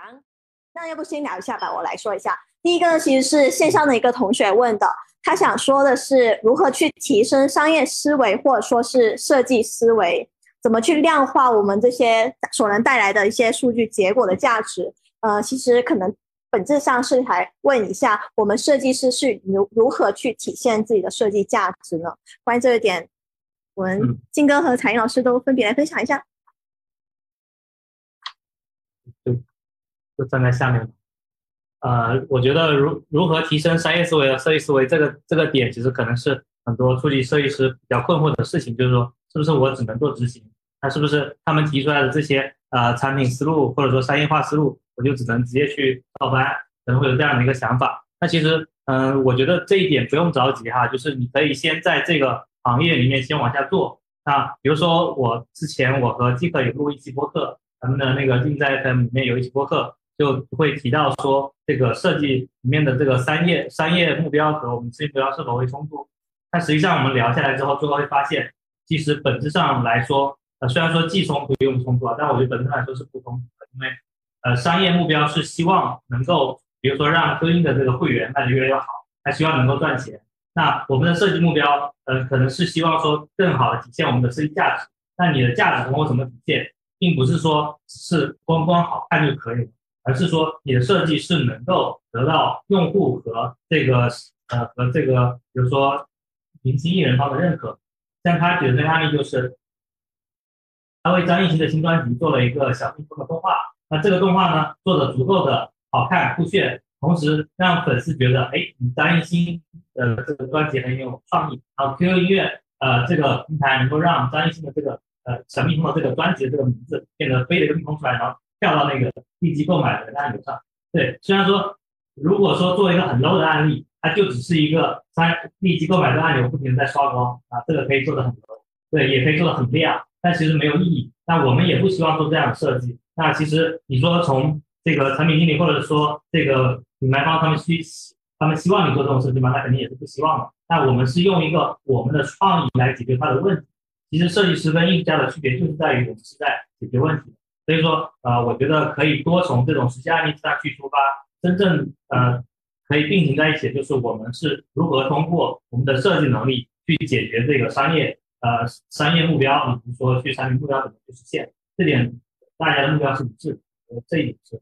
OK。然后第二个就是呃比如说数据哈，就是数据的一些啊感知，或者说你做的这个东西到底对是否对数据有帮助？那这点其实可能很多设计师就埋头做设计，可能过后也不会去问。那也这也是自己的一个习惯嘛，就可能过多的多的就是你做完之后，你得去呃多问一下你之前的数据反馈，收集起来啊有邮件或者说有聊天记录你多结。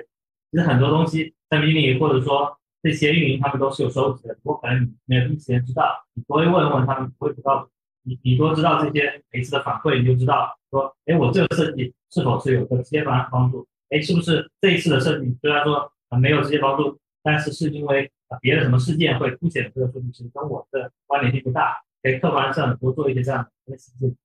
呃，我觉得首先就是不要把自己太局限在一个设计的这个岗位上，你可以多往你的上游去看。比如说，如果你把你自己定位成一个产品的话，或者说甚至是一个老板的话。这个设计你会怎么看？就是站在他们的角度来看，这个东西要怎么做？你可能要这样去决策，因为我们做设计更多的还是为商业去服务，就是它不是一个艺术家的工作，所以这个是一定要有这种这种觉悟。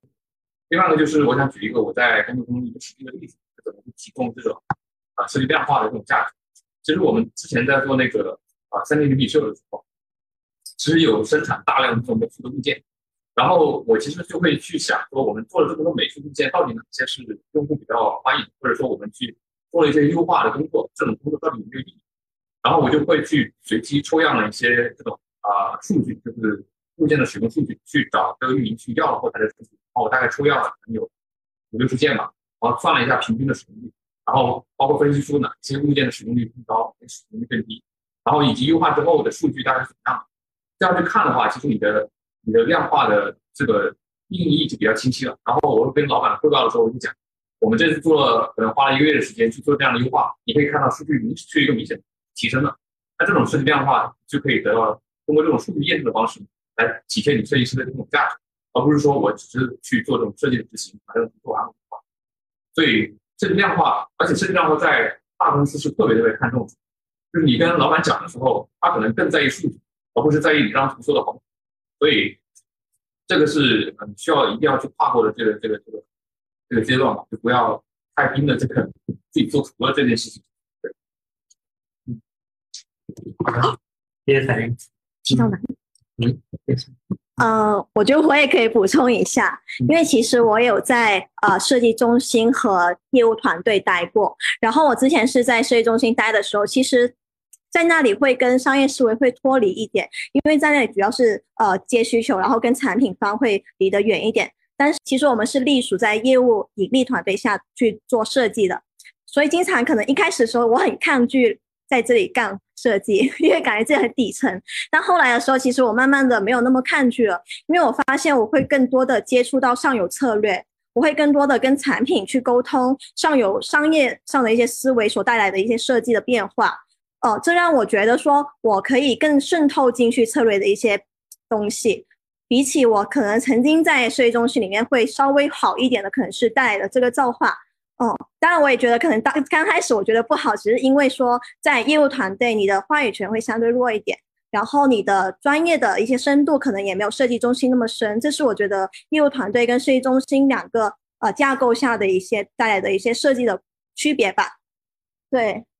然后我还会想说，联系一下，E K 有说一个，呃，我会做交互一辈子吗？我觉得我不会，就是像刚刚彩云老师说的，其实我并不会局限在这个交互岗位职能的要求，让我去思考，我会去广纳很多的上层的想法，一些产品文档，他们为什么写的这么好，然后他们为什么要这么写一些商业的模式，我都会罗列下来，收藏下来，我去学，因为我觉得我的未来并不只限于我做做一个交互，对。所以我就会很呃，就是想要说另一个点，就是既然我是在深耕这个商业的一个呃付费体系下去做设计，那我应该要很清晰的去知道更多这个垂类的东西。嗯，另外还有讲一个，就是说什么量化设计价值，就我想补充一下，就是我之前有做会员中心的大改版，就是我们后面收到的一些数据，其实主要是一些呃产品上的一些开通收入上的转化的一些数据，其实这个数据对设计来说。是不是一个很有用的数据？不一定，因为这个开通转化，它的这个数据并不完完全全取决于设计带来的，它很可能是一些策略定价带来的一些变动，并不并不完全是因为你设计所带来的价值。所以我同时又 push 了产品去做一件事情，就是帮我去做体验度量问卷，但是我就会去找一些相关资料。去学习一下到底怎样提出一个比较合理的体验度量问卷，然后去 push 我的产品，帮我一起完成这件事情。呃，因为我觉得体验度量问卷可能更适合，对，更适合体验设计价值的一个啊主驱动力的一个东西。对，这是我会这么去来去完成我的量化设计价值的一个方面的一个案例吧。啊，我可以总结一下，就是呃，先开，先不要追求完美，就是呃，我自己也有很多次这样的经历啊，就是比如说我们团队需要做高保真模原型的时候。我当时作为交互是完全不会的啊，那个软件我也没学过啊，甚至是全英文的。然后所以就是你就先装起来，先装，然后装完之后把环境配好。然后第一步每步都会有困难的地方，然后呢，你再对着那个一般都是文档，然后对着文档一步步去做，然后基本上呢最简单的就做了。做完之后呢，呃，哪怕你不会难，你用很多的方式做一个很简单的东西出来，就是你表示哎你已经攻克了第一个第一个难题，然后再往下其实会慢慢有信心。对，就是其实。很多这这些东西对于所有人来说都是一样的，大家都不会。但是你成为第一个吃螃蟹了之后，就发现你会尝到甜头，因为别人没有做这件事，你却你却会了，你的标签就会被打下。像然后现在就变成了一个专门公关难题的人。对，我觉得这点是挺好，就是我也特别喜欢说去做一些啊别人不会的东西，然后呃别人哪个地方不会，我也很很想去教他。对，都会有一种当老师的这种想法。对对，所以我觉得这个是一个好事儿，就不要把。我也想补充一下，就是 Y 同学其实提出的是怎么去接触一个自己不熟悉的领域，对吧？呃，刚刚彩云老师跟静哥其实是从说怎么去自己去解这个题，但我其实会想说怎么去让外部环境去帮你解这个题，就是你怎么去营造这个外部环境，可能是两方面，一个是你要找到前辈去给你到宏观方向上的思路，因为前辈他没有那么多时间给你一些微观执行上怎么做，但是他能给你一个宏观方向上你能不能这么跑。这么跑 OK 的，给你一个确定的方向，这是前辈能带给你的。第二个就是微观层面上找到同行者。这个怎么说？就比如说，我们知识星球不是有打卡小组嘛？就其实也也不说硬广，对，其实就就是因为我自己自己其实很深受益的，因为我其实从原本啊读，我其实开始刚开始的时候并没有进入到腾讯这么一个这么顺利的路，我是前面一九年的时候读书的时候接触到静哥，然后在这里一直在这里学习。其实这个群组里面很多人都是一个自学者的状态，当我们因为共同的有一个目标，我们一起去学这个事情，然后找到这一帮。同行人，我们可能就是六七个人的一个小组，但是我们每天每一周有一个共同的一个进步。我们遇到了困惑，大家可能也会遇到，所以大家也会一起去想，他解个这个题，我解这个题，其实我们共同在我们解一个同样我们会遇到的一个这个方向上的一个微观层面的问题。对，这是我觉得同行者这个创造这样的一个学习环境也是很有必要的。对，好啊。然后作为刚毕业这个工作三个月就觉得需求不饱和的人来说啊，我觉得这是一个非常正常的心态。对这个这个心态，我见过好多同学向我提出说，哎，我这个感觉自己需求不够多，就是会有这样的，就呃，尤其是应届毕业生会觉得，我工作就应该九九六，就应该加把加把劲搞，然后三个月我要转正了，竟然没东西说啊，这这种感觉真的真的真的会有。然后呃，我我想说，这其实是一个很正常的现象，并不是说每个公司都能给你那么饱和的需求去做，或者说每个公司的每个团队其实都不一定说能够有那么饱，但很饱和。可能是好事，也可能是坏事，因为饱和的可能是需求，但是会让你可能失去了呃思考的时间，你可能在做的是一个重复性的工作，也会有这样的事情。然后，所以我觉得呃你现在不饱和没有关系，就是你要放长线来看，只要在呃在公司里面持续的肯定是能学到东西的，不要担心说，哎我三个月没学到，是不是我一年就这样过去了，一年就这样？其实大概率是不会的，他可能会后面忙到让你怀疑人生，也是会有的。对，如果这个团队持续是这样的话，你也可以考虑说，在这个公司换一个别的团队，就不要太担心说你在这个地方有什么事情干。真正没有事情干的人啊，陈毅老师就坐在这里，是吧？对他能够想到办法把自己做一件事情，就是哪怕是，就是你可能觉得，哎，我交互跟视觉不一样，啊，视觉我就学图标，我就学各种练习，交互也有很多练习，就是可能你不知道。对我给你举几个例子，就是。呃，我我首推的一个一个是看各种各样的 APP，然后呢，你看这 APP 的时候不要去看啊，看的时候你要想说它为什么这个功能要放在这里，跟你横向对比它比较容易发现啊。举个例子，你看美团跟饿了么，它的各个界面有没有不一样的地方？它不一样在哪？它为什么要这样做？然后呃，今天和明天有什么呃，就明天、今天和昨天有什么变化，然后可以去看这些东西，想它每个细节的一些改变，就是你可以看出来他们的一些策略的变化啊。这样看不出来的话，还有一个办法，去 APP Store 里面看它的那个更新记录，然后它每段时间它更新的这些功能，它是为了什么？然后你持续的观察这些一段时间之后，你会发现它在不停的迭代，然后迭代的时候，它都会有很多想法，会发现，哎，某个想法是我觉得我当时觉得它应该加，它跟不加了，而且加的就是我想要的那。如果跟你想不一样，你可以想想为什么它这么，就是你是可以给自己不停下这些课题的，啊，这个是观察现有的一个一个事情，啊，这只是这一点。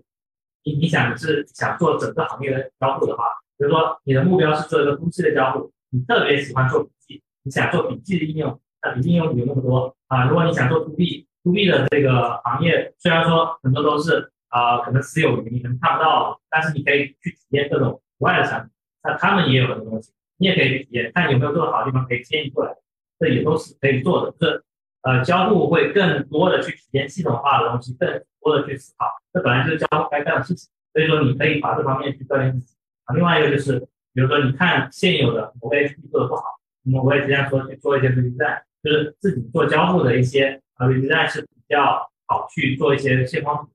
去改进的。你给自己去提需求，如果说你来去做，你觉得它哪里做的不够好啊？如果你要加功能，怎么样去加？你去把它画出来，你甚至可以把画出来这些东西直接发出去啊，你就投，你直接投他们邮箱投稿就行。就是我觉得你这功能。早就该加了，我把交互都给你画出来了，然后你看要不要加了。对这个事情，我我真的干过。对，我就觉得我之前有用过一个看漫画的软件，我觉得这个软件特别难用啊。然后我我我参考了这个多看阅读，小米的小米多看阅读，然后参考了之后，我做了一些那个首页啊，还有各种在你也做了一些设计，然后我直接投到他们邮箱去，然后那个产品经理就亲自给我，他觉得挺好。对，但是我们现在没有空做这种改革。改动对，那后来，就是有改动的时候，他会发邮件给我说，我们终于改了。对，当然不是按我说的那个改法，但是确实有点变化。所以我觉得，就是你多做一些这样的事情，你会慢慢的跟很多公司的产品经理甚至都能交成朋友。对，就是如果他们本来就缺一些这种改变的思路的话，就是你可以锻炼自己，但你投的东西未必有会有变化，但是没有关系，你就是在不停的变。那你没有需求没关系，自己加。如果另外一个就是，就不要着急说现在这个。我也想补充一下，就小韩提的问题，就是需求比较少，我不知道怎么去成长，对吧？其实我以前也有遇到过类似的，我可能从两方面来讲，一个是你先先从你现在所在的公司团队，你肯定会有导师。有前辈，你应该不是一个单打独斗的一个创业公司的状态，对吧？因为大疆在我理解起来，应该是一个中大厂程度的，他应该也有给你配导师或者是前辈这样可以学习的对象在。所以其实你可以去看他们的产出，看他们做了什么事情。比如说这个东西给你做，你会怎么做？你会做吗？或者是看到他产出之后，你会去跟你的导师或对应的前辈去问一下他，导师你为什么会这么想啊？为什么你会这么画这个稿啊？有没有别的背后想法呀？你可以去挑战他，就从你的角度。对，其实我很羡慕你现在有这个时间给你去，就是带薪学习的感觉。对，你可以去抓好这个机会去向他们多探讨。这是我讲的对内的环境上，然后再讲一个就是对外的环境上，探索这些对应的文章思路下来，呃，自己去研讨。到底是有怎样的方法论可以用？然后等到你真的接到是比较好的项目的时候，你能把它用起来，用到你的项目上面去。那么会用什么话术？会用什么样的方法去讲这件事情？来去提出这些挑战，提出这些解的题，这些思路你都是可以临摹的。